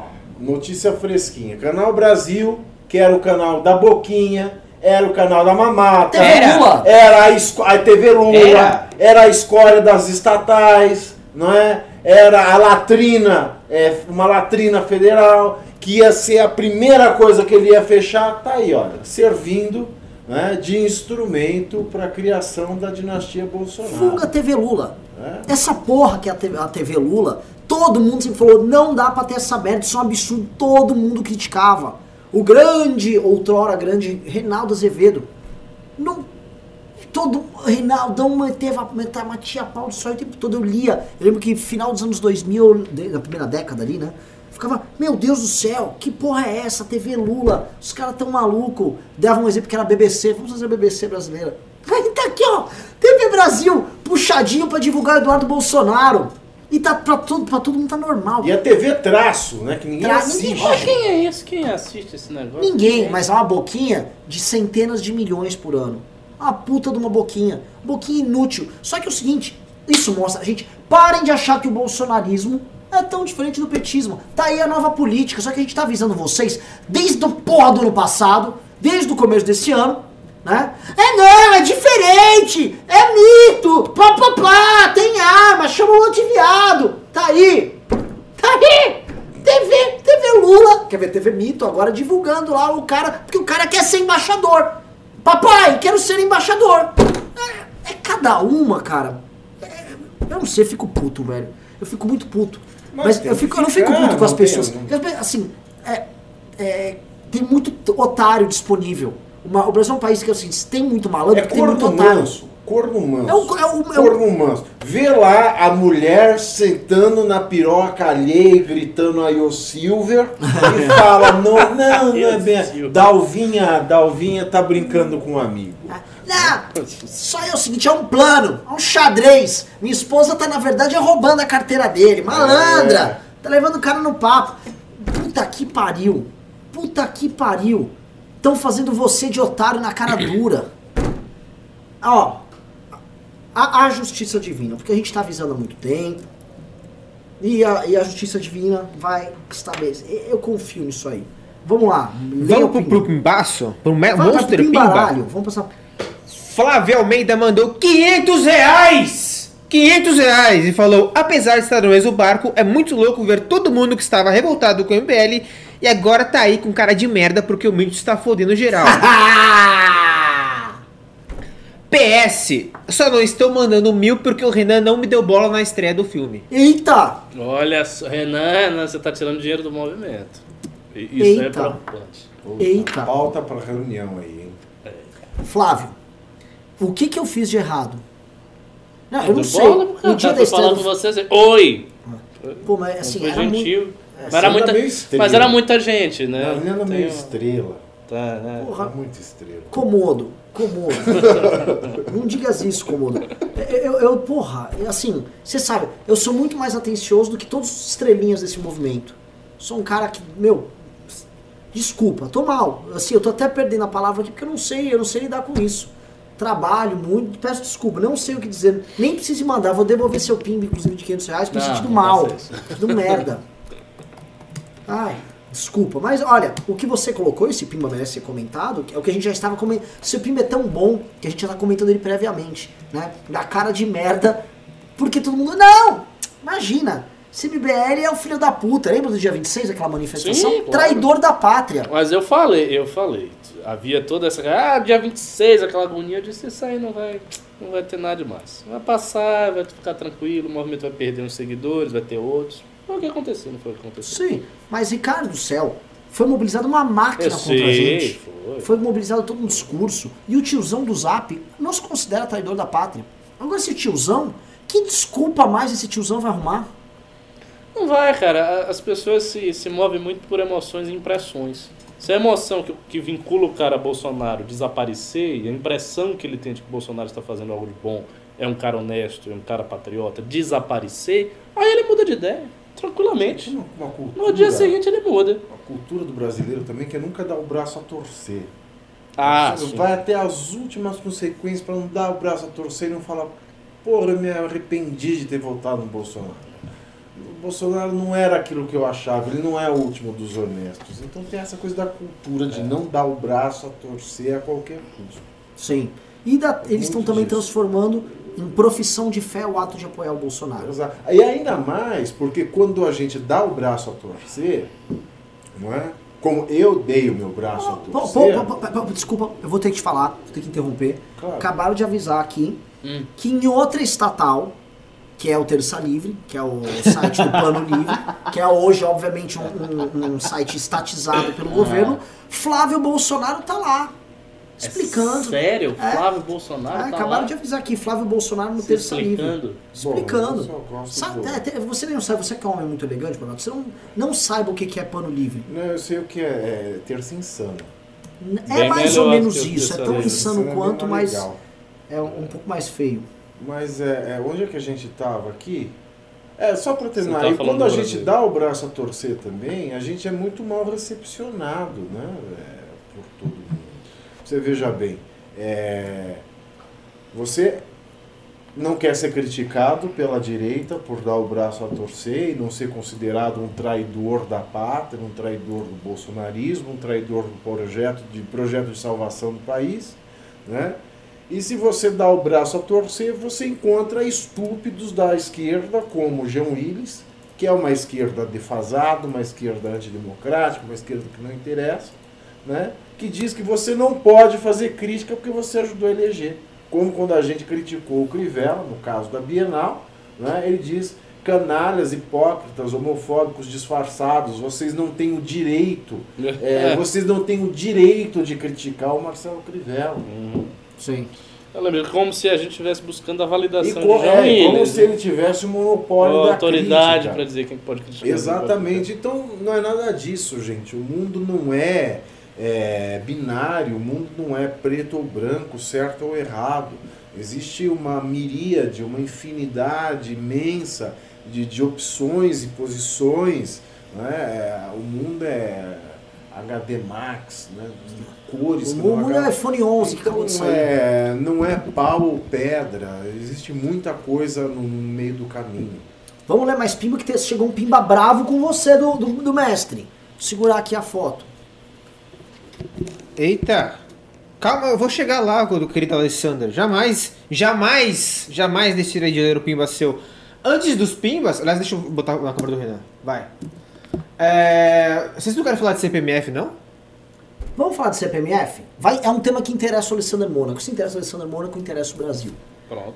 É o seguinte, pessoal, a gente tá, vamos conver- combinar aqui, estamos com um problemão. E a- o MBL tá com um problemão.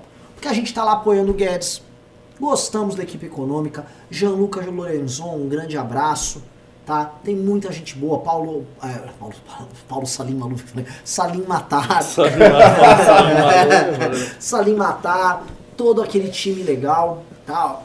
Mas acontece que é o seguinte, eles querem voltar a vir com imposto sobre movimentações financeiras, Exatamente. né? E não dá pra rolar, né, meus queridos amigos? Não, a consequência é o seguinte, vai reduzir as movimentações financeiras no Brasil. As Exato, vamos voltar a ter dinheiro do sus- colchão. Agora que a inflação É. foi, a inflação se foi e todos É. os rendimentos também É. se foram juntos, Exato. nada rende nesse país, a gente vai voltar pro método do colchão. É. Modernice. É. Minha tia mesmo usa uma variante disso aí, que tem um dinheiro guardado na casa. Ela deixa lá e tal. E eu sempre digo, por que você faz isso? Ela vai chegar e dizer, tá vendo? E Tinha vamos razão. Fazer, vamos fazer um, um ficheiro ou um análises renais também ensinando como esconder dinheiro em casa. De uma maneira... gente. Como Certo. esconder direito em casa sem gastar com cofre. Tem várias Tem, técnicas, tem várias do pote de sorvete, tem, tem várias técnicas. É bom no pode sorvete que o pessoal acha que é feijão, O é feijão dinheiro. com- é, exato. E o, o- como, como ensacar o dólar, não é? Que é diferente você ensacar o dólar e ensacar o euro. Ah, é? São materiais diferentes, exato. E as diferenças de fundo falso? É, também. A gente pode ensinar tudo Importante. isso A gente que recebe dinheiro, por exemplo, do PMDB e do PSDB é obrigado a ter esse tipo de recurso. Então, não, se a gente Então, pode. O know-how é É, o know-how é alto. Se eles vierem cavocar aqui o jardim do MBR, nossa. Não entre nesses detalhes até. Eu vou te comentar com vocês o seguinte: é, é importante esse tema aí da, da tal da CPMF do Guedes, porque ele tá mantendo firme. E eu vamos lembrar, durante a campanha no passado, o Bolsonaro se colocou: não vai haver! Sim, Nada disso! Esqueçam de CPMF! Porque o próprio Paulo Guedes havia mencionado, durante a campanha eleitoral, a possibilidade de ter uma, uma espécie de uma CPMF. Porque, obviamente, todo mundo gosta de uma, de uma- de um tributo que você consegue coletá-lo durante as operações financeiras, porque você não tem precisa de receita federal, você não tem equipe, é muito mais fácil dar previsibilidade, é muito mais fácil de operar dinheiro na ca em caixa, trau, trau. Ninguém tem que pegar a DARF e pagar o boletim, é muito mais fácil.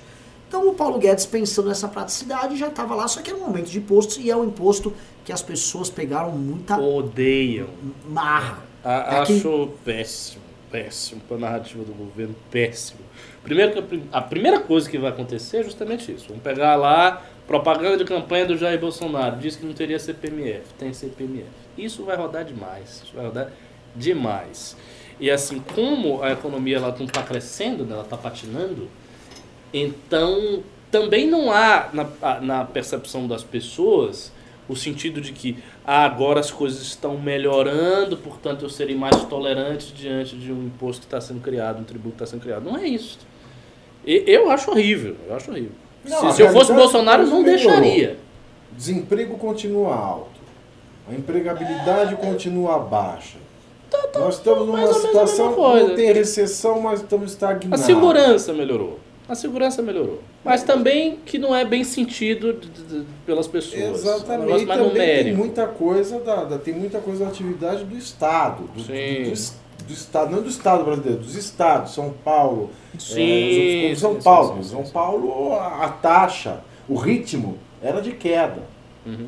Independentemente de Bolsonaro, a taxa de É, criminalidade mas, mas, assim, em São em, em Paulo, vários outros estados caiu. Mas não caiu de maneira que as pessoas se sintam seguras. Mas É assim, as pessoas elas não têm dinheiro, as pessoas não têm emprego. Eu vou falar em mais um tributo. Geralmente eu movimento um dinheiro da minha conta para pagar um bem ou para pagar um serviço que já está sendo tributado. E eu vou pagar mais um tributo sobre isso e numa situação em que ninguém tem dinheiro, então é, fica complicado. Não dá para falar em CPMF e encontrar sorrisos da parte da população.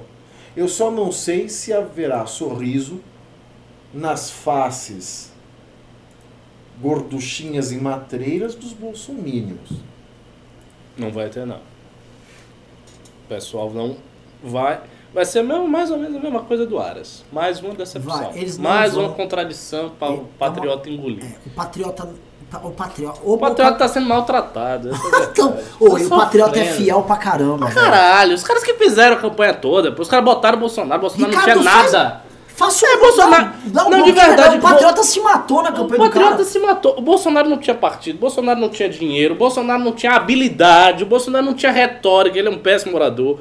O que- duas coisas que o Bolsonaro tinha, duas virtudes que ele tinha. Ele era muito franco, até grosseiro, mas era franco, e falava de um jeito que o povo gostava de ouvir. Essas duas virtudes que ele tinha. Fora isso, a campanha do Bolsonaro foi um produto do esforço do patriota.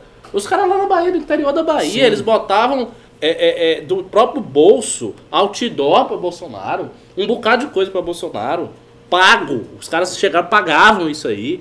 A- a- os adesivos de Bolsonaro, os caras iam, acorriam os lugares que tinha adesivo para pegar os adesivos para fazer. Eles fizeram, a campanha de Bolsonaro nesse sentido foi muito parecida com o impeachment. Foi, foi feito pelas pessoas. As pessoas realmente fizeram isso aí. E aí, depois de tudo isso que eles fizeram, o filho da puta sobe ao poder. O que ele faz é ficar protegendo a família dele, botando PGR contra Lava Jato. É, agora querendo botar CPMF por causa do, do Paulo Guedes, fazendo cortes abruptos nos orçamentos dos vários ministérios. Quer dizer, o cara está saturado. O cara está saturado. Eu acho, inclusive, que Bolsonaro só não perdeu mais apoio por conta do investimento emocional que foi tão grande que faz com que as pessoas Exato, ainda tenham essa coisa, é, não é, vou dar o braço a torcer, porque eu briguei com minha família, É, porque eu briguei com eu meu no irmão, Natal, meu Natal porque todo... fudeu. Exato. Eu ficava lá apontando o dedo na cara do petista, dizendo: tá vendo, você é corrupto, você gosta do Lula, você é ladrão, Bolsonaro é honesto, papapá. Aí o cara não quer recuar dessa posição. Exato.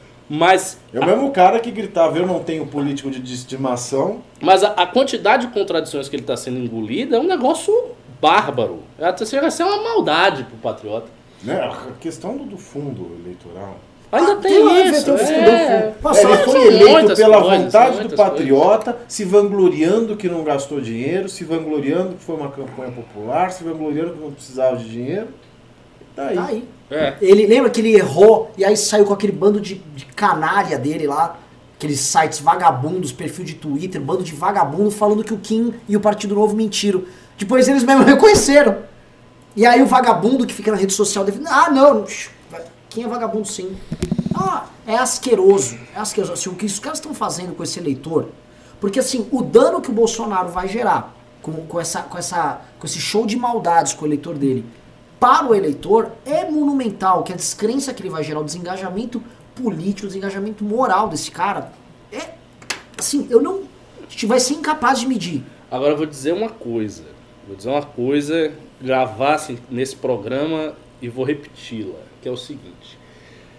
O grupo político, a facção política, a corrente política que conseguir pegar esse eleitorado vai chegar muito bem nas próximas eleições. Muito bem. Não sei se vai ser o MBL, não sei se vai ser esquerda, não sei se vai ser uma outra figura da direita mais caricata, como. Não, não sei quem vai ser, mas quem conseguir amealhar essas pessoas, porque essas pessoas elas estão ficando decepcionadas. Ainda que elas não digam, elas estão ficando, elas estão engolindo, engolindo, engolindo, mas estão ficando. Quem conseguir trazer uma alternativa que diga, ó, eu represento vocês, eu tenho seus valores, eu tô com vocês, eu sou diferente desse cara aqui. Vocês achavam que esse cara era alguma coisa, mas não era. Ele é atrapalhado, mas eu sou diferente. E amealhar essas pessoas vai chegar nas próximas eleições muito bem. Não sei quem vai fazer. Acho, inclusive, que é um eleitorado que não está sendo devidamente disputado. Deveria ser mais disputado. É porque ele, ele é tratado como feudo do Bolsonaro. Como feudo do Bolsonaro. Ah, é do Bolsonaro. Isso aí é do Bolsonaro. E não é bem assim. As pessoas, como eu falei, as pessoas se baseiam muito em emoções e impressões. E essas coisas são mutáveis. As pessoas vão mudando. Vão vendo. As contradições chegam num ponto de uma contradição antagônica que quebra. Tanto que muita gente, você pode observar, já teve muita gente falando com, no canal do MBL, nas coisas do MBL, dizendo o seguinte: ah, eu apoiava Bolsonaro, eu tava com Bolsonaro, mas agora eu desisti, eu cheguei a um ponto que não dá mais, larguei a toalha. Então, esse movimento de retração existe. E quem conseguir pegar isso aí vai chegar bem nas próximas eleições. Tenho certeza disso. De olho no Hang, hein? De Que aquilo lá, é aquilo lá é um malandro de marca maior.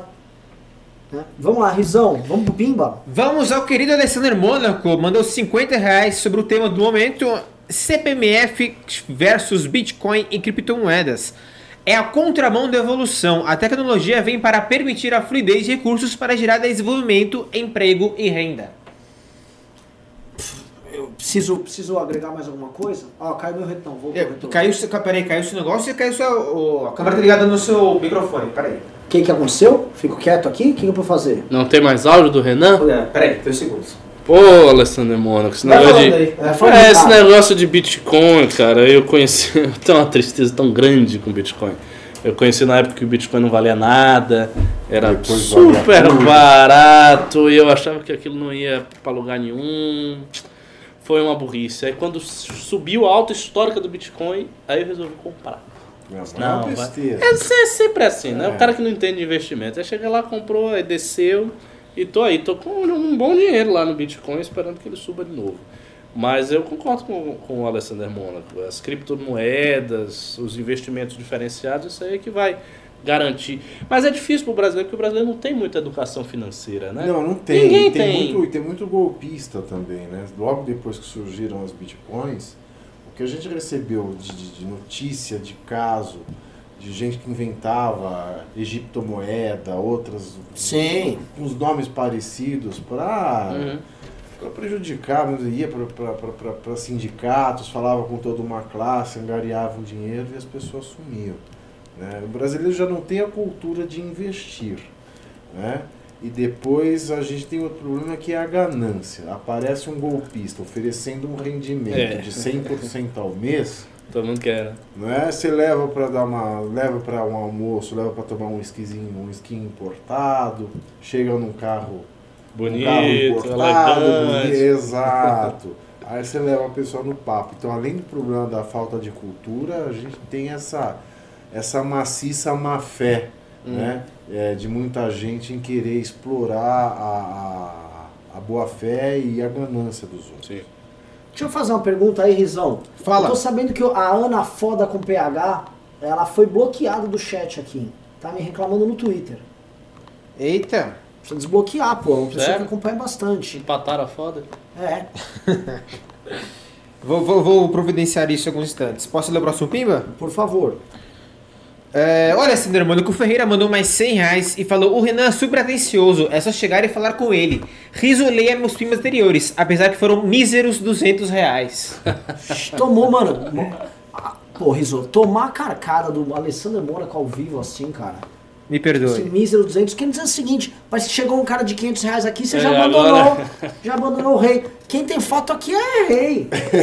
Isso aqui, ó. Não, e, e. Pera, cadê a câmera 3? Câmera 3, vai. Ah, isso aqui é rei, meu irmão. Vai ficar desprezando aí, ô bonitão? Pede desculpas aí, Riso. Me perdoe, Alessander. Me perdoe, É, grande Alessandro, por favor. Me perdoe, grande Alessander. É, ô, Renan, bota o quadro dele um pouco mais pra sua direita. Não, não, puxa pra direita. Não, não, parou o reflexo. Ah, beleza.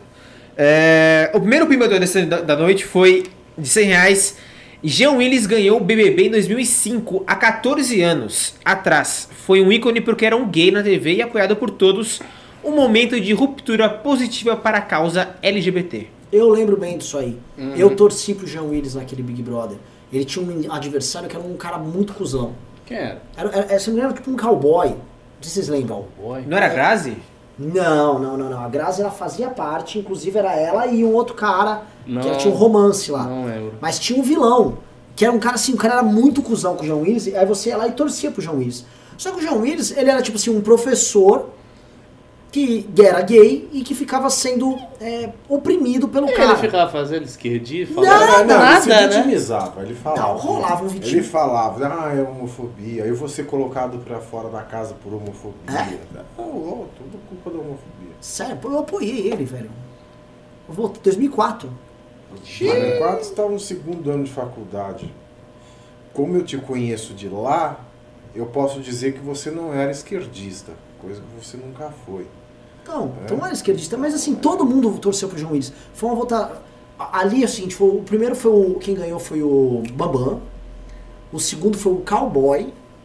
E eu acho que o, O terceiro. segundo foi o Domini. Era Domini? O Dominic foi o terceiro. Uma É? coisa assim. E aí depois veio o João Willis, foi me o quarto. recordo, né? Recordo.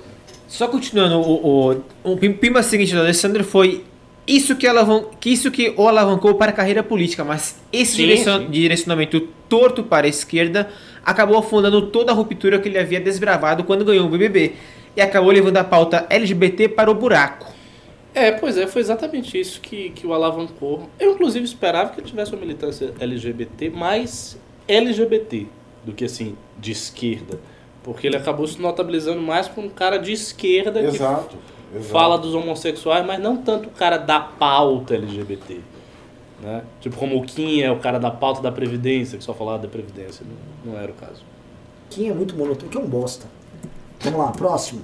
É, o Alessandro mandou no chat, o vilão era o médico, era o Dr. G. Dr. G, é verdade. É verdade. Verdade, verdade. Encerrando a sequência de pimbas do Alessandro sobre o tema João Willis e, e, e pauta LGBT, mandou mais 50 reais e falou: Agora eu e Pavinato vamos ter que resolver isso e estamos resolvendo muito bem, obrigado. Muito obrigado. Vamos, vamos junto. Existe planos para endireitar a comunidade LGBT? Uai, nós já começamos isso em 2014 aqui no próprio MBL. Exato. Eu Exato. costumo dizer que eu sou a mãe dos gays de direita. Inclusive dos bolsonaristas, infelizmente. Porque Sim. até aquele momento, até aquele mês de novembro de 2014, não existia um gay que tinha vindo a público e dizer, olha, é possível ser gay e ser gay de direita. Sim, Né? sim. É, nós fizemos isso. Aquele vídeo voou. Que Nós vídeo fizemos isso. Foi um milhão de acessos no, no- no- em coisa de, de menos de uma semana. Sim, né? foi foda. Os primórdios. E vamos continuar fazendo isso sim, apesar do bolsonarismo, apesar da mácula, da mancha que a direita tem trazido é, para pessoa, para homossexuais que simpatizam com a direita, mas não são é, fanáticos messiânicos bolsonaristas. Por- Por exemplo, a Carla Zambelli vir à tona e dizer, é, dando um certo apoio, dando uma certa, uma, uma total passada de pano para o Crivella, né? trazendo dados de 2013 a 2015, a população jovem de homossexuais triplica com, com HIV. Né? E aí ela, ela coloca assim, é isso, é, é, mostrar um beijo homossexual não vai melhorar a situação das nossas crianças. É a coisa- entender que. uma coisa é, totalmente absurda, é, é sem nexo, né? A população de, de idosos com HIV é, também cresceu na mesma época mais de 100%. A população de, de, de, de, de, de, de mães que transmitem HIV para os filhos, apesar da, da- do tratamento, de que isso pode ser evitado já há muito tempo, também cresceu. né? Usar esses dados, essas torpezas, para você se colocar contra é, a população é, homossexual, principalmente, especialmente depois do STF ter se posicionado de que isso é, pode ser, po- é considerado crime de racismo, né? tudo isso afasta né, a- o, o- o LGBT mais ciente, que não se identifica com a direita, mas não tem, não se sente à vontade de se dizer de direita. Né? Essa, essa nós vamos continuar. A gente tem que dar é, a cara a bater tem que mostrar que a direita não é monopólio dessas pessoas autoritárias que se dizem de direita. Posso complementar? Que quando você fez aquele vídeo conosco, e depois quando o Holiday fez o vídeo contra o movimento negro, o que a gente sempre colocou é o seguinte: é possível ser de direita e ter um pensamento autônomo e ser altivo. Aí o bolsonarismo vem e aí ele cria o, o gay de direita e o negro de direita, que é o Hélio Bolsonaro, que é um cara que é um puxa-saco do Bolsonaro. E tipo, olha só, tem meu amigo negão aqui. Assim como você pega aquele cara que era o maquiador, que na campanha foi do Bolsonaro, que é um cara bacana. Acho que até agora tá, tá meio chateado, começou a ficar chateado com o Bolsonaro. Ó só, tem esse aqui, ó. É meu gay aqui. E hoje tem os caras, eu sou gay do Bolsonaro. Que basicamente a- o lance deles é, eu sou alguém de uma minoria vinculado ao Bolsonaro pra justificar o argumento do Bolsonaro de que ele não é homofóbico ou ele não é racista. E eles têm um papel único exclusivamente decorativo para servir de argumento nessas discussões. A figura do Holiday, que sempre foi uma figura polêmica, altiva, se destacando como parlamentar. Você é um cara que escreve no Estadão, você é um cara doutor, dá aula na USP, a porra toda. Você não fica se arvorando nisso. Pimbaço! Mas não obstante, tanto no caso teu quanto no Holiday, vocês não se abstêm desse debate. Enquanto que os outros são, eu sou o negro do Bolsonaro, eu sou o negão do Bolsonaro, eu sou o gay bolsonarista. Isso é horrível. Isso é horrível, isso diminui. Exato. Isso justifica o argumento da esquerda. Dentro dos dois polos políticos, se há um espaço para divergência de opiniões, esse espaço é a direita, que se pauta muito mais pela liberdade pouco pela igualdade. Ao passo que a esquerda a gente Uhum. tem a preponderância da igualdade e não da liberdade. né? Então, se há um espaço para existir altivez, existir autonomia da vontade, autonomia de pensamento, esse espaço é a direita. Maravilhoso. Vamos lá. É, tivemos um pimbaço de 100 reais. Vocês lembram do pimbaço aço aço de 500 reais? Lembro do. Flávio, Flávio Almeida. Isso, um perfil chamado Dani Dani mandou 100 reais e falou Flávio Almeida na área de novo. YouTube só deixa mandar míseros 500 reais. Esse aqui é o da esposa. Como faz pra ter uma foto aí na bancada? Olha, assim, como, é, como eu fazer, falar isso de uma maneira é, bacana? Porque é o seguinte, eu fico muito honrado que você esteja fazendo isso. É, tô, tô maravilhado, inclusive eu que tô me sentindo mal, que aparentemente eu, eu lhe destratei na, na pré-estreia de não vai ter golpe. Tô me sentindo já mal. Aí olha só como me cabe o papel de mal. O Alessandro Moro tem essa foto aqui depois de assim. Depois de- Muito de, tempo. ser, de ter se tornado nosso, nosso dono, né? Então, assim, seria diminuir a figura de Alessandro A não ser que o Alessandro Moro autorize um porta-retrato Não, é, teu. é assim, porque o Alessander, ele dá essas quantias todo dia. Todo né? dia. O cara é um maluco. negócio. Ah. Eu, eu, eu fico impressionado, na verdade. Eu nem, nem sei o que o Alessander faz, mas ele deve ser um milionário, assim, um- porque Mas a parte é, mais- é impressionante. E ele vai lá e sempre contribui. E, e mais do que isso, os pimbas ainda são bons. São bons, os argumentos Os são bons. né? E outra coisa, demonstra cada vez mais aqui um engajamento, uma preocupação com determinadas pautas. Fudido. Então é o seguinte, eu digo o seguinte, Entra no caminho do acho que você tem que entrar no caminho do Alessandro, é uma progressão. E a não ser que o Alessandro autorize. E ainda um ser humano sensacional. Cara foda. Cara foda, assistiu a pré-estreia conosco em São Paulo, em Curitiba, levou um esquerdista pra assistir. Eu tô até pra, quero, quero saber como é que foi o, o review que o, que o amigo Gosh deu. Mas é. Fabuloso, assim. O caminho é esse. Você tem que ser não apenas um pimbeiro, você tem que ser da hora. Mas você tá tentando ser da hora, ainda que você tenha me, me, me machucado meus sentimentos aqui. Estou me sentindo um cuzão. É, o MBL é totalmente a favor da livre concorrência aqui na, nos pimbas. no- Sobre o livre mercado. Vamos lá. Tiago Goulart Lovalho mandou R$ 37,90 e falou: O governo Bolsonaro não está passando dos limites. Essa merda tá ficando perigosa. O nível de intervenção nas instituições que nem o PT conseguiu. Este movimento está falando isso aqui desde o começo do ano. Desde o começo do ano. O nível de. Vocês estão sabendo agora que ele está querendo trocar outro cara do- da Polícia Federal? Um nomeado pelo Moro? Sim, eu sei. Vocês estão sabendo vi? Você tá, tá sabendo disso? Vem pra rua, tá batendo, mas assim, nós fazemos vídeo, matéria Mais uma disso. humilhação sistemática, né? O, do o Moro. que estão fazendo com o Moro, velho? O Bolsonaro fala, Moro é patrimônio nacional. O Bolsonaro parece aquele cara que pega o patrimônio e fica jogando as notinhas aí. É, o Brasil nunca foi muito cuidadoso com o seu patrimônio nacional, né? Então, seu patrimônio nacional. Se o Estado brasileiro ser- cuidou do patrimônio nacional como Museu Nacional, Eu- tá cuidando do Moro igualzinho. É o Moro. Exato. Fritando, Tá pegando fogo. queimando. Né? Horroroso, horroroso. Você tá certíssimo, Pimba. Felipe Pacola mandou dois reais e falou: cancelem a conta do Carluxo, a economia agradece. Agradeceria mesmo, A claro. economia, mais do que a economia, gente, não seja tão assim. A política brasileira agradece, a democracia agradece. Esse cara só fala groselha. É, mas não dá pra fazer nada agora com o Estatuto da Pessoa com Deficiência, não dá pra ter internação compulsória dele. Não pode. Desde 2016 não pode. Tomei outra bronca aqui, só pra avisar. Ô louco. É, entrou um pimbinho aí e tomei bronca. Que- Tem elogio pro Ricardo, ao menos. Ó, obrigado.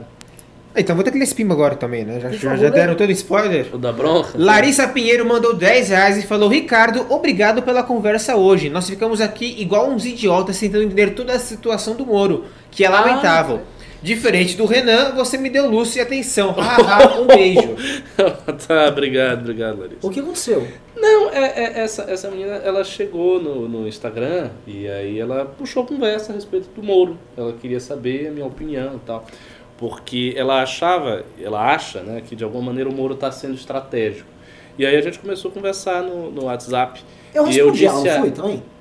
Você, não sei. Ela foi o que foi o Moro tava fazendo xadrez? Não, eu, eu- disse a ela o seguinte, que ah, da perspectiva do Moro, de fato, ele fazer uma crítica aberta ao Bolsonaro significa ele sair do governo. Então, assim, é a última coisa que ele vai fazer.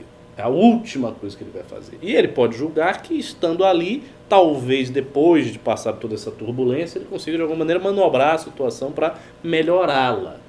É a eu acredito que seja a perspectiva do cara. O que não quer dizer que ele vá prosperar nisso aí. Pode ser que passe a turbulência, ele não consiga melhorar nada e fique patinando e uma hora resolva sair do governo. Se ele saísse do governo, essa seria a maior crise do governo Bolsonaro. E assim, ac- aconteceria um negócio muito louco, que seria o seguinte, Moro sai do governo. Primeiro, a mídia ia descer o cacete. Segundo, os patriotas iam se dividir. E até a galera bolsominion atacando o Moro, dizendo que ele saiu porque ele é um esquerdista, não sei o quê, pegando coisas que ele escreveu de 1900 antigamente, de algum assunto de direito, que denota que ele é um cara de esquerda, porque de fato ele não é um cara de Não, direita.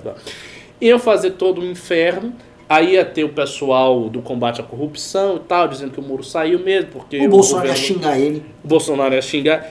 E assim, ia ser uma confusão do, do diabo, entendeu? Não acho que ele vai fazer isso, a não ser que seja assim, no extremo do extremo do extremo limite. Foi isso que eu falei pra menina. Rafael Riso. É, vamos lá. Cadê? Me perdi tudo agora. Ah, ah. Thiago Goulart Lovário mandou 37,90 e falou: Nada prejudica mais esse governo que os, seus, que os seus apoiadores. O bolso bago é sensível a críticas. Acusou o golpe quando foi criticado durante a live. Se fosse esperto, ouviria as críticas, mas não é, vai se foder. Não, eu falo, o Bolsonaro ele não tem vocação para ditador, né? ele não tem vocação nem para Hitler nem para Mussolini, Não. absolutamente nenhuma, não Também tem talento, né? Para mas as pessoas que o cercam, elas têm um talento para alemão e para italiano da década de 30 Boa, boa colocação. que é espantoso, Que ele vai entrar bela e colocação. falando merda um dia atrás do outro. É, espantoso. vamos lá. Próximo Pimba do Vano mandou 5 reais e falou: Renan, por que você acha que o Moro não trabalha e o Kim trabalha? Por que o Kim faz vídeos diários pro YouTube e o Moro não? O Eu Fernando falou que eu o Moro não isso. trabalha? Não. Não. Ele tá dizendo que o Moro tá sendo fritado, porque tá, Tá sendo né? humilhado. O Moro tá sendo. Estão cagando na cabeça do Moro. Onde eu falei que ele não trabalha? Eu não sei. Eu não, Bolsonaro está desfazendo o que Moro faz. O que o Moro É, trabalha, basicamente- Bolsonaro destrabalha. Eu não entendi. É, a ideia é essa.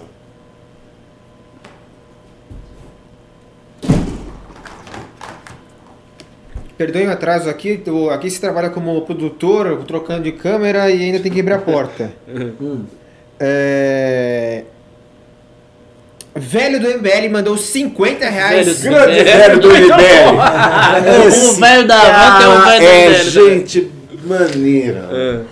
Porque eu gostei. Acho que o velho do MBL tá no Twitter. Tá no Twitter, Twitter. tá no Twitter. É. Vou segui-lo então. Ele Ah, falou: o cara que ele, Tá ele sempre Twitter, comenta as gente coisas. bonita. É. sem pergunta, estou dando parabéns. Ó, obrigado. Obrigado. Ah, foda, velho do Obrigado. MBL. É, Um dia sem Chicken McNuggets é um dia. Ivan mandou 5 reais e falou: Renan, por que vocês não respondem esses 10 varados, tipo Mamalan dos Santos, Marques, et- Marquesa, etc., diretamente? Todas as fake news sobre o MBL partem desses caras. Quer que eu responda? Eu vou responder depois eu passo pra você. Pô, É o seguinte, o MBL poderia adotar o caminho de ficar respondendo. O Marquês de Rabicó, o Marquês de Rabicó vive gravando vídeo sobre a gente. O, o Mamalan do Santos, também mesma Sabe o coisa. que falta pro Marquês Gabicó? Hum. Um belo de um Visconde de Sabobó. Ah, com, com certeza, com certeza. Ali, cara, ali assim, na, naquela aquela coisa pudica que ele agora adota, que ele não era. Ali tem muita coisa. Olha, ali tem muita coisa reprimida, meu irmão. Muita coisa. Marquês de Rabicó, sim, já conheci ele. Ao vivo, afável no trato. Ah, agradável. Agradável, bonzinho trato. Mas esses caras todos eles são muito agradáveis. São. Essa agressividade virtual é coisa de quem não é agressivo pessoalmente. Exato. Quem é agressivo pessoalmente, às vezes até tranquilo no virtual. Ah, é, É, ali- bem- ali- isso é bem então, típico. assim, a gente não vai discutir com o Marquês nem com, com o Mamala, porque é o seguinte, nós não estamos no nível dele, com todo respeito a eles, eles têm muitos views, né? São muito barulhentos. Se de uma instituição séria, na hora de bater, eu vou bater no chefe deles. É o Eduardo, igual o Kim fez com o Eduardo, entendeu? É no Jair, é infelizmente no Carluxo, né? Que a gente tem que, infelizmente, dar atenção pra isso aí. Eles são aqui os soldados rasos, deixa eles aí, eles têm esse papel de divulgar narrativa. Eles têm um papel subalterno, tipo assim, ó, mudou a narrativa, tá? O Moura é de esquerda, ele vai correr pra falar que o Moura é de esquerda. Ó, o, o Aras, o Augusto Aras, ele não é de esquerda, é conservador, corre lá. Ele corre. Agora mesmo, teve o. O, o, o que, que o Marquês de Rabicó teve que defender? Se retorceu todo, o, o Iso? O Ele fez um Flávio? vídeo. Foi não, da Lavatoga? Não sei, o Marquês. foi o Aras. Foi do Aras? O Marquês de Rabicó. Isso, foi do ar, verdade. O Marquês de Garrabicó teve que gravar um vídeo lá. Meu, a gente não vai perder tempo com isso. Vamos, a gente vai pra rasa, pro, pro início de tudo. Por que, que eles nomearam? A gente não vai pra, pra. Qual é o argumento que o Marquês de Rabicó tá usando pra bar? Deixa o Marquês É. lá. Falando em Mamala, um perfil que eu sigo aqui no, no Twitter, que é um perfil bolsonarista, falou que assim, ó, o Flávio no, no Terça Insana ali foi uma. tá ilustradíssimo, né? Passou tanto pano que tá maravilhoso. Ah, mas ali também, né? São- é justamente o Terça Livre que estava. É, também ele não ia convidar o cara pra não passar pano. Você convidou o cara já passar pano, óbvio. Rafael Petrachini, Petrachini mandou 2 dólares e falou: doando, pois moro nos Estados Unidos e baixei o filme, muito bom. Aliás, pessoal, aqui, nos- aqui por favor, coloquem o seguinte: é, respondam no comentário S ou N se vocês assistiram o filme, sim ou não, e do lado a nota, caso vocês assistiram, que vocês dão pro filme. Por favor, quero ver aqui, tá? Que eu vou ficar muito puto por duas coisas. Se cara que tá no MBL News não assistiu o filme, e dois, se não for no Congresso Nacional da MBL, que se preparem. Será assustador. Será assustador. Inclusive já tá na loja.mbl.org.br. Ô. Comprem O congresso.mbl.org.br tá na tela. Ah, é? Não, mas se se entrar na loja também tem um botão pra você comprar. Tudo bem? Comprem, que é o seguinte, eu vou ficar putaço. Pró- Próximo Pimba. Ah, acabou o Pimba. Acabou o Pimba? Acabou. Acabou? Foi um show de Pimbas Teve hoje. bastante. Nossa Ó, um, dois, três, quatro não assistiram. Pô, galera. Caralho. Ó, Sim 9, Sim 9. A maior parte assistiu, né? Não, a maior parte não assistiu. Não, ainda não. Não Ainda sei não. mais vídeos. Sim 10, 10. Tem até 9. uma coisa boa. cedo, eu faz dizer, uma semana é isso, tem até uma Não- coisa não faz boa. uma semana que está disponibilizado. Que a Não maior faz parte não semana. tem assistido, porque os números já estão muito bons nas Sim. plataformas, você vai subir mais ainda e Sim, mais e é, mais. é- é uma coisa que tá me deixando animado, assim, você, quem tá acompanhando, o nosso filme ele tá em documentários no iTunes, primeiro disparado, em filmes brasi em, em independentes no iTunes disparado, e em sétimo no geral, na frente do Vingadores. na, frente, do- na frente do Muito Vingadores. Ah, mas o Estrela, pelo amor de Deus, filme feito aqui caseiro. É. Né? Só um espirro do Robert Downey Jr. pagava 10 não vai ter golpe. né? Só, o Alessandro Moro teria chance de brigar ali com o Homem de- Ai, Pelo amor de Deus.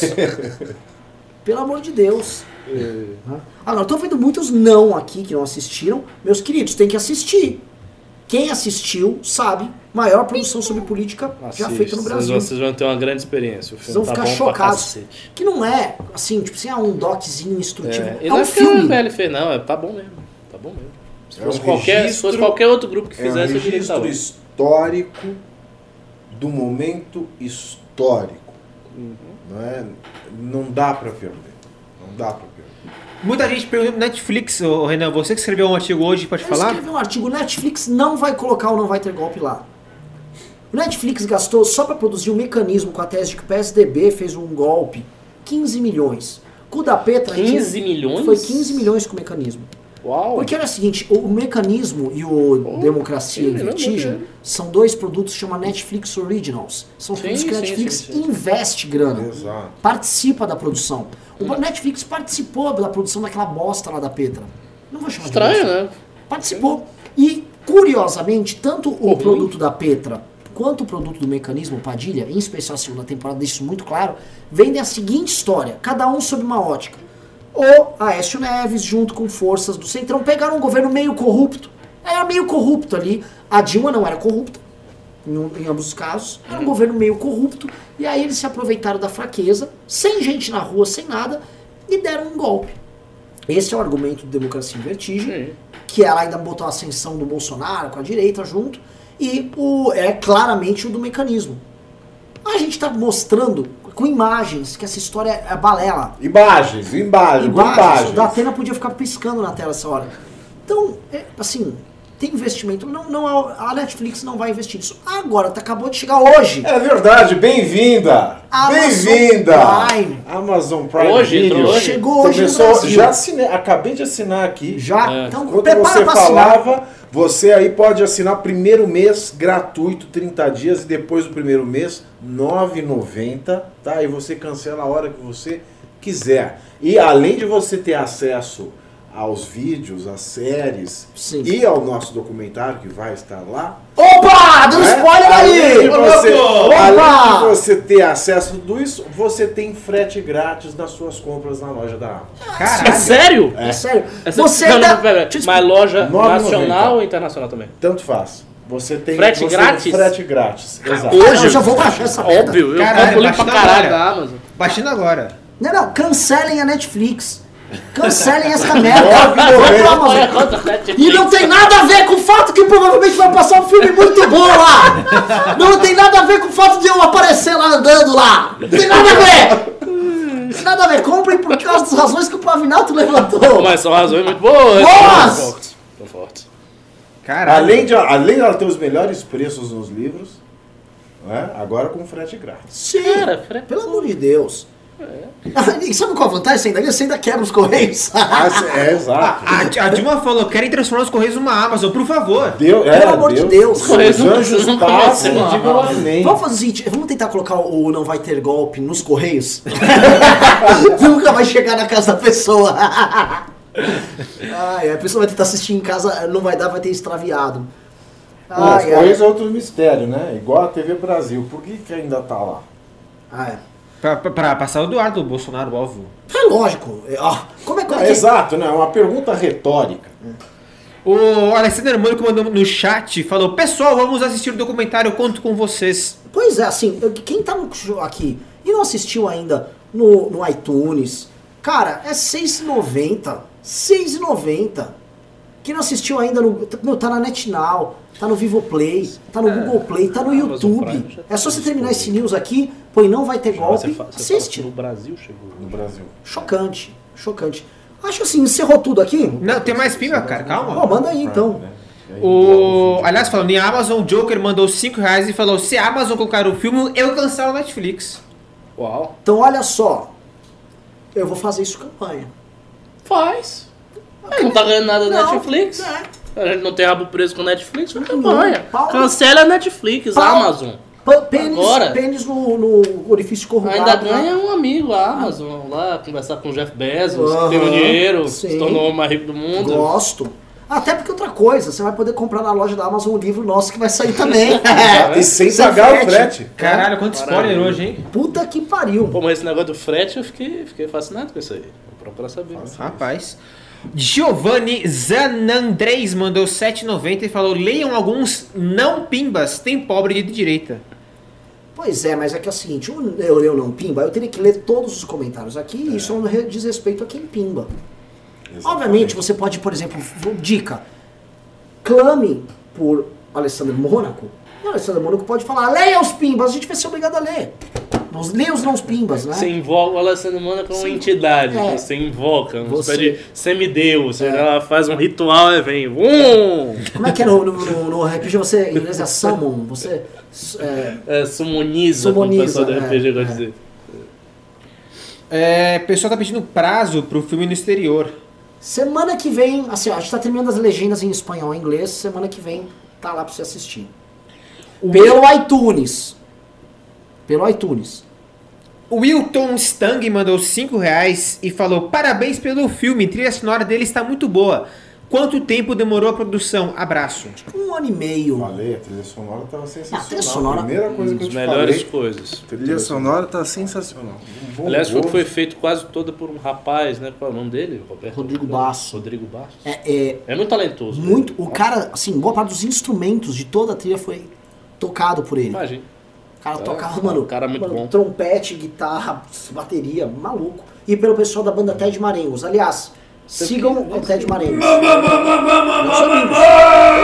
É. Caralho, meu! Outro Nossa pimbaço. senhora, que, que hoje? Hoje vamos... Hoje vai quebrar a banca. Amanhã é dia, amanhã é quarta, vamos jogar na Quebra, Mega. Sena. Sim, quebrou, não, hoje quebrou a banca. E é Dia, dia 10, que o pessoal recebeu hoje. É, cadê? Nossa, perdoa. Nuca Meira mandou 189,90 e falou: Pessoal, assistam o Doc, está incrível. Não consegui acompanhar o programa hoje, mas vim dar meu pima de apoio. A Nucameira tá seguindo os passos do Alessandro. Sim. Ela tá sendo fiel, religiosa, mandando Ó, bons vou te dar uma dica. pá, Se você pá, pá. pegar agora no YouTube e arrastar pro começo, você consegue assistir. Tá? Opa. Opa, continuando o pimba dela, Alessandra, por favor, informe ao Flávio que a próxima foto nessa mesa, se houver, será feminina. Opa! Não, ela tá construindo passo a Pô, passo, ela tá construindo, chão. tá construindo. É isso. É uma construção. Sempre Vai ter que ter- 189,90. Sim. É, olha, esse Mônico aqui no chat declarou apoio. Ela falou: Nuca Meira não tem a melhor, não tem a melhor dúvida, mulheres empoderadas. Ela, ela é empoderada, não. Nunca, nunca, nunca pica. É isso aí. Então é isso. Darei por encerrado aqui. Hoje que é o seguinte, hoje 10 horas, horário de Brasília. É. Encerramos. os pimbas. Gostaria de agradecer todos os pimbas. Eu gostaria de, de assim, gostaria de saudar a chegada de Flávio, né? Uma, um, um- vamos ver se, se entrar no Reinaldo do MBL News. Pode Um ter uma Santíssima Trindade. Né? é. É, Alessandro Mônaco, Nuca e Flávio. Né? E essa Santíssima Trindade será objeto de culto e de orações aqui. Montaremos um relicário com suas Oi, imagens. vamos incensar ainda toda sexta. Sim, né? Um você traz um incenso chique. Não, aquele incensório de, de- Sim, É, de, de, de missa tridentina. faremos todo isso. Agradeço demais os pimbeiros médios, os pimbeiros pequenos, todos vocês estão em nossos corações e todos vocês que assistiram o programa da nossa combizinha que ninguém dá bola do MBL, esse, movimento irrelevante aí, que o presidente xinga semana sim, semana não, tá? Gostei, gostaria de agradecer nosso dragão de Komodo. Quem foi isso? Gostei, Pimba! Rapaz, Dani Dani, que é o Flávio, né? 400 reais! Meu Deus do céu! Uau, eles doaram, porque é um casal, né? Eles doaram mil reais no programa. 400 Meu Deus do reais e falou, sai faz um fora! favor. Nossa senhora! Reserva, reserva o fazano pra guardar.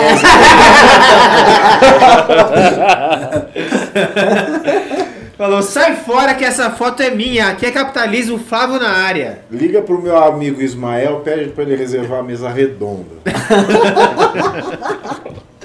Meu Deus! E olha assim, você está levando um incrível livro por mil reais.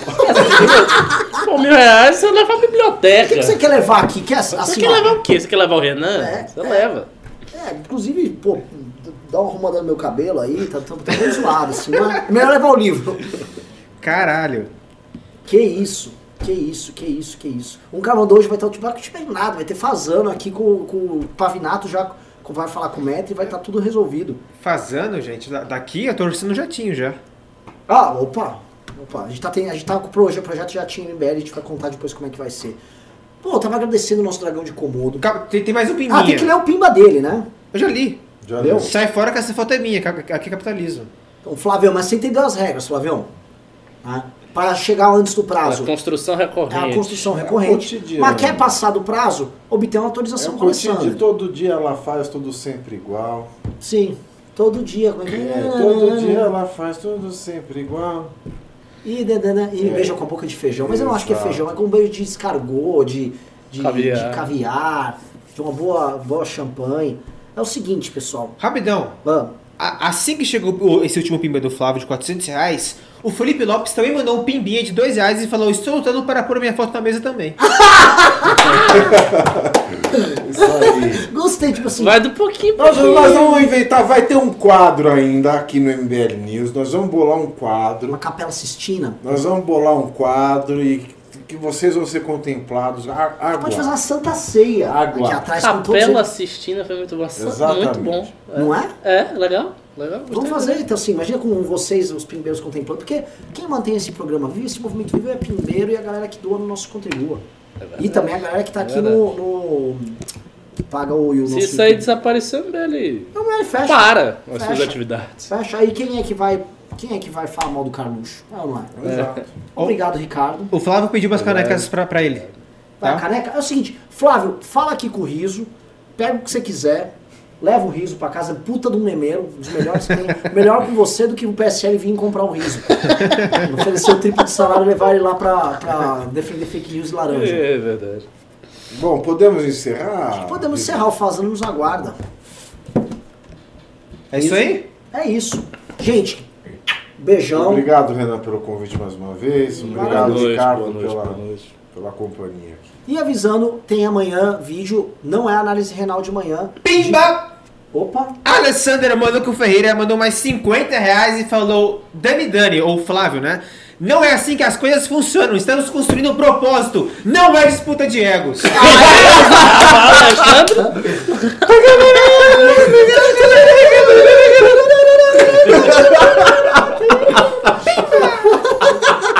Eu sou obrigado a dançar. Quer preparar? Você quer o Vem fica- mais um, vem fica- mais um. Fica jogando dinheiro aqui, fingindo que tá jogando dinheiro. Você é um shake, vamos lá. Rodrigo M. Silva mandou 5 reais e falou: o Amazon Prime também tem vários.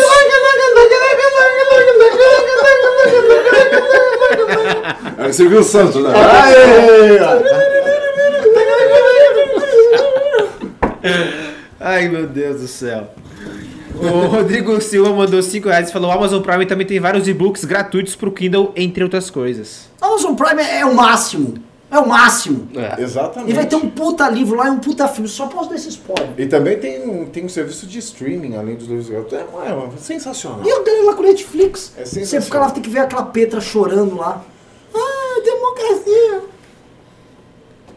Podemos terminar? Eu acho que sim, se não chegar num pimba aqui Olha, agora. acabou o retorno, podemos terminar. É, eu tô sem retorno. Pessoal, muito. Não pimbem mais. Não pimbem mais. Não Não tanto mais, não dinheiro. aguenta pinga. Estamos muito ricos. Tô suado. Que porra é essa? Não, eu quero retorno da até pena. meia-noite. Eu aqui, quero ó. imagem. Acabou até minha bateria aqui. O que aconteceu? traga um travesseiro da outra casa aí que a gente vai dormir aqui. Nuca Meira mandou mais Hã? 189,90 Sempre, e falou: dela é fixo. Maravilhoso, Alessandro. Disse tudo. Apoiamos o propósito. Clap, clap, clap. Por isso você é o rei. Hahaha. Nossa, você viu que tem uma Beleza, aliança Tem uma já. aliança. Eles estão se alinhando contra o novo. Ô, gente, é Santíssima Quanto Trindade. novato. Chega um novato assim com mais. mais- aí já. Não, peraí. Esse aqui é o grande conselho real. Tem que Sim, tô, devagar. tô- E assim, sabe o que, que eu me vejo? Eu me vejo É. assim como aqui no mundo terreno, mundo carnal, É. né? E eu vendo os deuses brigando lá. Eu tô vendo o Ragnarok acontecer, Isso. né? Os deuses em, em convulsão ali. Eu, a mim me resta manter minhas orações vivas aqui. Só isso. Entendeu? Então, em dia eu vou sacrificar uma ovelha pra todos vocês amanhã. Fiquem tranquilíssimos, tá? Não é? Fazer oferendas, camirra. Na Índia, na Índia tem muitos com leite, né? Soro de leite misturado tem. com, com manteiga e tal. Chama. Ai, sreda. Sra- Sreda. Um bo, essa boa oferenda ali. Tem até uns. Um retorno. O creme de leite que você põe e tal. Eu não sei porque tô falando de creme de leite. Gente, Um atraso. vou encerrar. Aqui. um, um segundo só. O, o- essa briga de titãs deixou alguns pimbeiros menores intimidados. O Thiago Bernardo falou: vergonha de mandar meus pimbas de 5 e 10 pila. Ô, kkk." coitadinho. Nunca sinta vergonha. É, porque a contribuição é válida. Nunca sinta- nunca Depende sinta do seu vergonha. poder. É.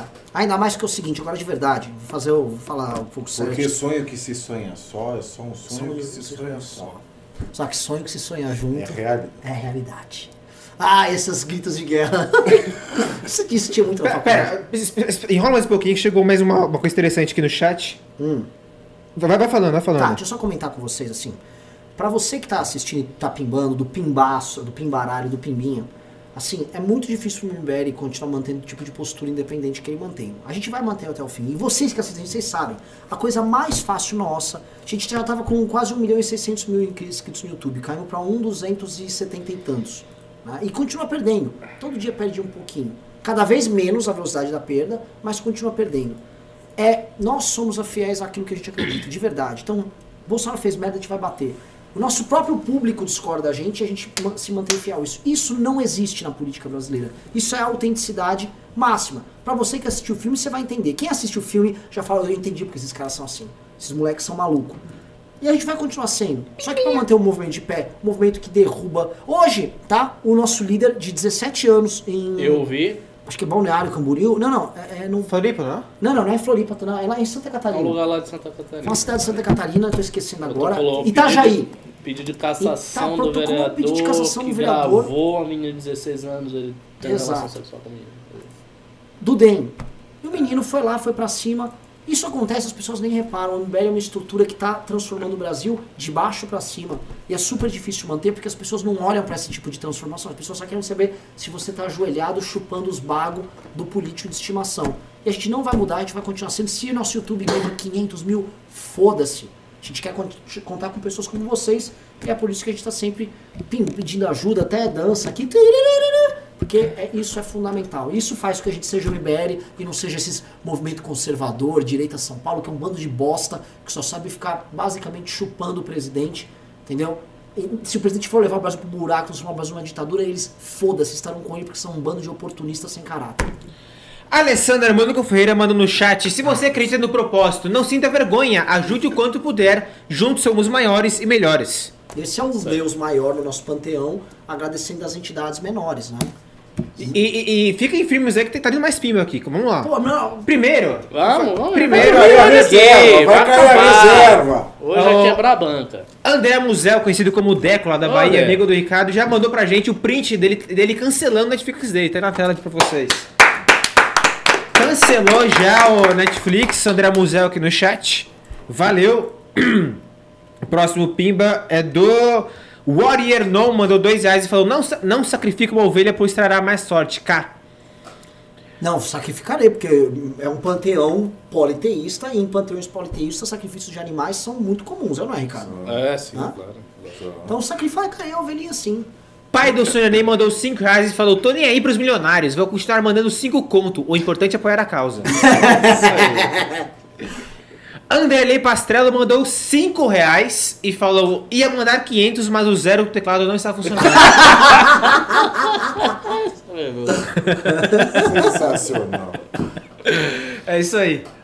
Galera, então vamos encerrar aqui, que assim já já a gente vai deixar os caras pobres assistindo. É isso aí, Piscite. Um beijo, galera. Muito obrigado e não vamos questionar tudo. Até mais. É isso aí. Até mais. Muito obrigado por assistir mais este episódio de MBL News. Não esqueça de se inscrever no canal, deixar seu like no vídeo e ativar o sininho. E não esqueça também de assistir o nosso documentário. Em... Chegou mais pimba, velho. Pedro Henrique mandou 5 reais e falou: Antes que acabe, pega meus 5 reais também. Muito obrigado, Pedrão. É isso aí. Ei! Tamo junto. Reais. é um jogo. Vocês podem fazer um cartel de pimbeiros. Não cartel. Uma cooperativa de pimbeiros menores. É igual o pequeno agricultor faz. Muito bom. E exijam o mesmo tratamento. Não é? Maravilhoso. Olha, isso se aí. eu veio com 200, vocês se cotizam, vocês É. pegam 30 de vocês, cada um dá 5, dá 10. Hã? Faz uma cooperativa. Tá bom, tá. Grande ideia, é verdade. Bicho, cuida com eles aí de montar a cooperativa dos micropimbeiros. Sim, senhor. Muito bem. Vira, vira aquela câmera fora, essa aqui. É, pessoal, dias 14. É, o congresso que dia que é mesmo? 15 e 16 de novembro. 15 e 16 de novembro, o link. Tá, não, tirei o link da tela. Deixa eu botar o link na tela de novo. Aqui, plau. Plau, plau. Tá lá o link na tela. Congresso do MBL aqui em São Paulo, é, no WTC, mais uma vez, teremos um puta timaço de, de palestrantes. Vai sair amanhã na Folha, não vai? Sai amanhã na folha. Um dos mais polêmicos sai amanhã na Folha. Assim, é, é, uma, é um convidado assim, caralho. Caralho, gente. Compre o ingresso aí no congresso.mbl.org.br. É, nem sei mais o que falar aqui, mas. MBL News agora também é podcast. mbl.org.br barra news. Você confere, confere todos os episódios no Spotify, no iTunes, no Google Podcasts, no Castbox e sei lá mais aonde. Acho que no Deezer também, né? É? Não sei. O que mais de recado que eu tenho aqui? Não sei falar. Congresso já falei, falei do podcast. Loja, lo- temos loja nova, loja nova do MBL, você pode ajudar. Chama mais um pimbaço, gente, pelo amor de Deus. Uau! De- Eu vou ligar o de vocês aqui, então. Pode ligar? Pode. É... WN Fibra SP mandou 50 reais e falou: apoio o MBL desde a época que o Renan nem banho tomava. Vai lá, bancada, e o recorde é meu hoje. Hashtag Flávio Bolsonaro safado. Você passou a tomar banho? É, você que sabe da época da faculdade que também não, eu não era adepto. Não, é, não, não é da, Você desde a lembra que o época. meu e-mail era cabelosujo.yahoo.com? É sério? É. Você só tomava banho que criança, porque seus pais davam. É, assim, é o que eu assim, eu quis. Minha, minha rebeldia contra os meus pais ficou tarde. E aí eu falei, já sei, vou ficar sujo pra minha mãe ficar brava. É isso aí? Desligo de vocês? Aham. Desliguei de novo. Olha que bela camisa que eu ganhei do nosso pimbeiro aqui também, o Phelpsen, de São José Esporte Clube, um dos melhores times da história. Acho que tá na terceira divisão do Campeonato Paulista. Mais um pimba, velho! 10 reais. Aliás, Flávio, Flavião, Flavião, você que ganhou hoje os pimbas. tv.mbl.org.br tv.mbl.org.br Manda um e-mail falando que você ganhou os pimbas. Eu vou avisar aqui o pessoal, pessoal da produção já que você vai mandar um e-mail. Não esqueça de mandar um e-mail tv.mbl.org.br, beleza? WN Fibra mandou 10 reais e falou: Me manda a coleção de canecas. É o Flávio que tá falando. Ah, Flávio de novo, então. Flavião, tá aí, ó. TV. Hã? A Nucameira, a Nucameira também manda e-mail, você ganhou ontem. É... Nossa, o Flavião, rapaz. O cara estourou o limite de uma conta, foi pra conta da esposa, estourou o limite, agora foi pra outra conta. Caralho. Flavião, você é foda. É, então, não esqueça tv.mbl.org.br. Pessoal falando de CPMF. Pretende roubar 150 bi. Pois é. Aliás, o Alessandro falou no começo do programa do. do como é que chama? Das criptomoedas. O Pedro que tem uma tese que é. Cara, é muito fácil você sonegar no, no, na CPMF. Você faz a transferência em Bitcoin. O governo não pega e pronto. E aí é isso. Em BL News histórico, pois é, rapaz, eu não lembro de ter entrado tanto pima num, num BL News de uma vez só. Um negócio desse não. Pois Esse é, aqui né? Foi, foi assustador. Rapaz. Agora sim. Já pagou a produção do Doc, quase. Foi boa essa. Viraram magnetas hoje, rapaz. Hoje eu vou de Blue Black pra casa. Zoeira. Não vou não. Eu vou de normal. O Bender lá do MBL de Niterói falando aqui. Qual a melhor criptomoeda? Dizem que é o Bitcoin. Eu. Eu, cara, eu entrei no Bitcoin. O Bitcoin tava 69 mil reais. Lá no. No topaço, assim, nada. Bateu o topo ali num sábado. Eu comprei no sábado, aí tipo na segunda-feira começou. pi- Mano, só me fudi nessa porra. Tchau, Jonathan. Riso, cadê o Salsicha Pedro e Rubinho no News? Salsicha não sei, Pedro, não sei, Rubinho. Rubinho agora tá em Brasília. Rubinho tá lá com quem agora? Difícil ele pre- apresentar no News, mas vamos ver. MBL News, é o único. Nunca esses movimentos de Nocão direita true chegaram aos pés do MBL. Muito obrigado, Jefferson Carvalho, uma honra. É, enquanto o Flávio rouba outro doa. Porra, enfim. Pai do Senhor Neném mandou 5 reais, mais pimbas. Usa esse programa como evidência que o MBL está acabado e ninguém mais o apoia. Cara, o MBL acabou. Morreu. Traidores do Brasil. O filme já está disponível no exterior. Ainda não, Nicole. Estamos correndo com as legendas. Que o, iTunes, acho que eles exi- exigem legenda para mudar no exterior. A gente está correndo aqui com as legendas em, em inglês e espanhol. E que eu saiba, deve ir na semana que vem, ou na, daqui uma semana, sei lá. Cria a página MBL News Memes. Cara, é uma boa também. Se bem que a gente pode usar a página. ah, Não, né? O Instagram do News. Não? Né? Não, acho que não, né? Mas é boa essa página. Mas vocês têm que. Cria, quem que me mandou? Matheus? Cria a página então, Matheus. Manda no, no meu Instagram que eu vou ajudar a divulgar. A gente faz o memão lá. Ainda tem Café com MBL? Tem! Tem um podcast Café com MBL, tem no Spotify, no iTunes e todos esses lugares. Você procura lá pelo nome Café com MBL. Se eu não me engano, tem um link rápido aqui. Deixa eu ver se tá fácil. mbl.org.br barra café. É isso? É isso mesmo. mbl.org.br barra café tem lá o link fácil. Tem Spotify, iTunes, Cashbox e Google Podcasts. Você entra na hora. É... F to pray respect. F, F, F, F, F, F, F. Deixa eu botar um F aqui também. F. Não acham que é hora de protestarmos? Não podemos continuar aguentando isso. Merdas do Bolsonaro, mais tweet do Carluxo, mais Nova CPMF. Cara, protesto na onde? Na rua, acho que não tem ainda atração.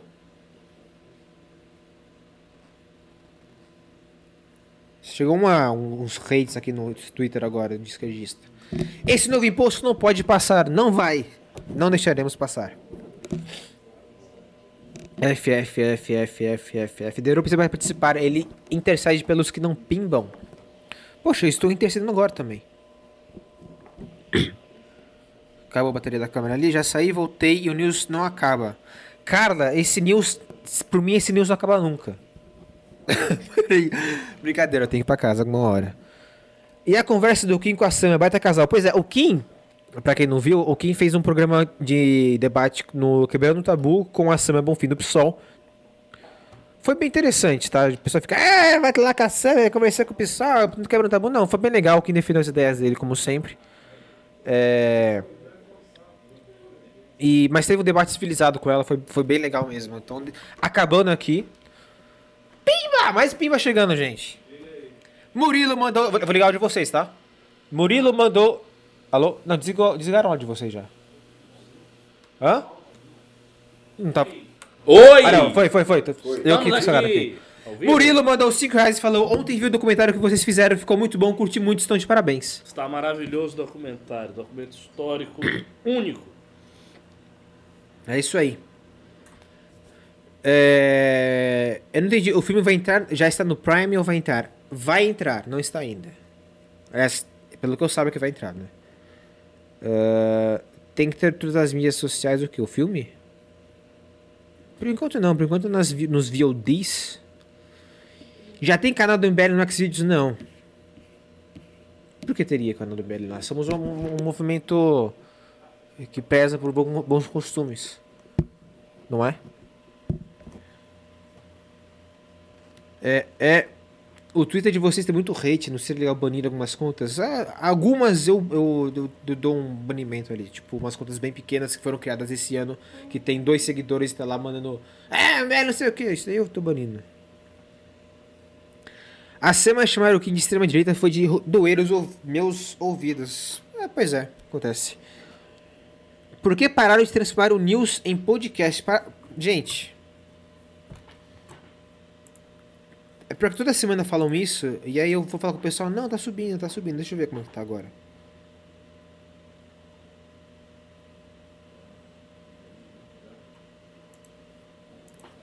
Cadê esse, esse podcast? Barra news. Opa. News. Falou, valeu. Que dia que foi? Hoje é dia. Dia 10. Tá lá o, o podcast no iTunes. No Spotify o link tá errado. Pô, mas tá subindo sim.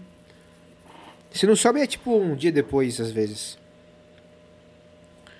Mas eu vou cobrar o pessoal, tá? Quem mandou a pergunta. Manda um abraço especial pro Arthur Duval, do Felipe Lopes, o Pimbeiro. Grande abraço a todos. O Arthur não está aqui, mas eu mandarei quando ouvi-lo. Sam é muito fora da casinha, acho que ela é pouco estudada. E, sei lá, não acompanho o trabalho dela direito pra saber. em BL tem que lançar uma linha de biquínis. O melhor outdoor é o corpo de mulher. Ô, louco. Interessante. Uh, pior que eu nem consigo ver o link dos, dos podcasts. Cara, mas se você procurar na plataforma, não sei se você vê no Spotify, no iTunes, etc. Mas se procura lá em BL News, ou Café com BL, ou BLcast, você acha fácil. O MBL é financiado pelos George Soros? Não. Não vai ter golpe, é um documentário único, singular. Muito obrigado, Vitor Dias. Todos têm que assistir. MBL da CIA, quem me dera. Faz tempo que não sobe, pelo menos no Spotify. Xiii. Vai lá uma bronca então depois.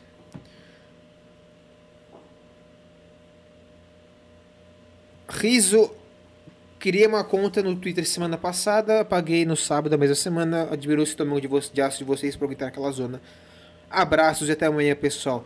Ô Marcos, é... a gente aguentou muita baixaria na época do PT. Agora quase que não tem baixaria do PT, tem mais baixaria de Minion de gado.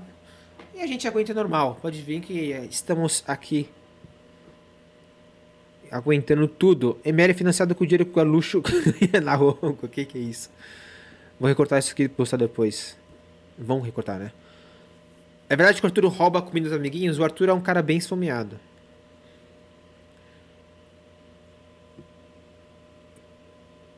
Ah, fala pro Ravena que estou sentindo falta de tomar café com ele e com o Guto. Ué.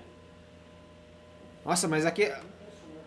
É só comentário falando dos podcasts. Vou cobrar o pessoal aqui já já. Vou desligando aqui e cobrar o pessoal. Porque pararam de colocar podcast? Estão reclamando que pararam, mas no Do iTunes. News ou do... O News. No iTunes subiu. Que eu vi. Deixa eu ver no, no Spotify. Eu sei que no iTunes tem. Eu, eu... MBL News. Plau.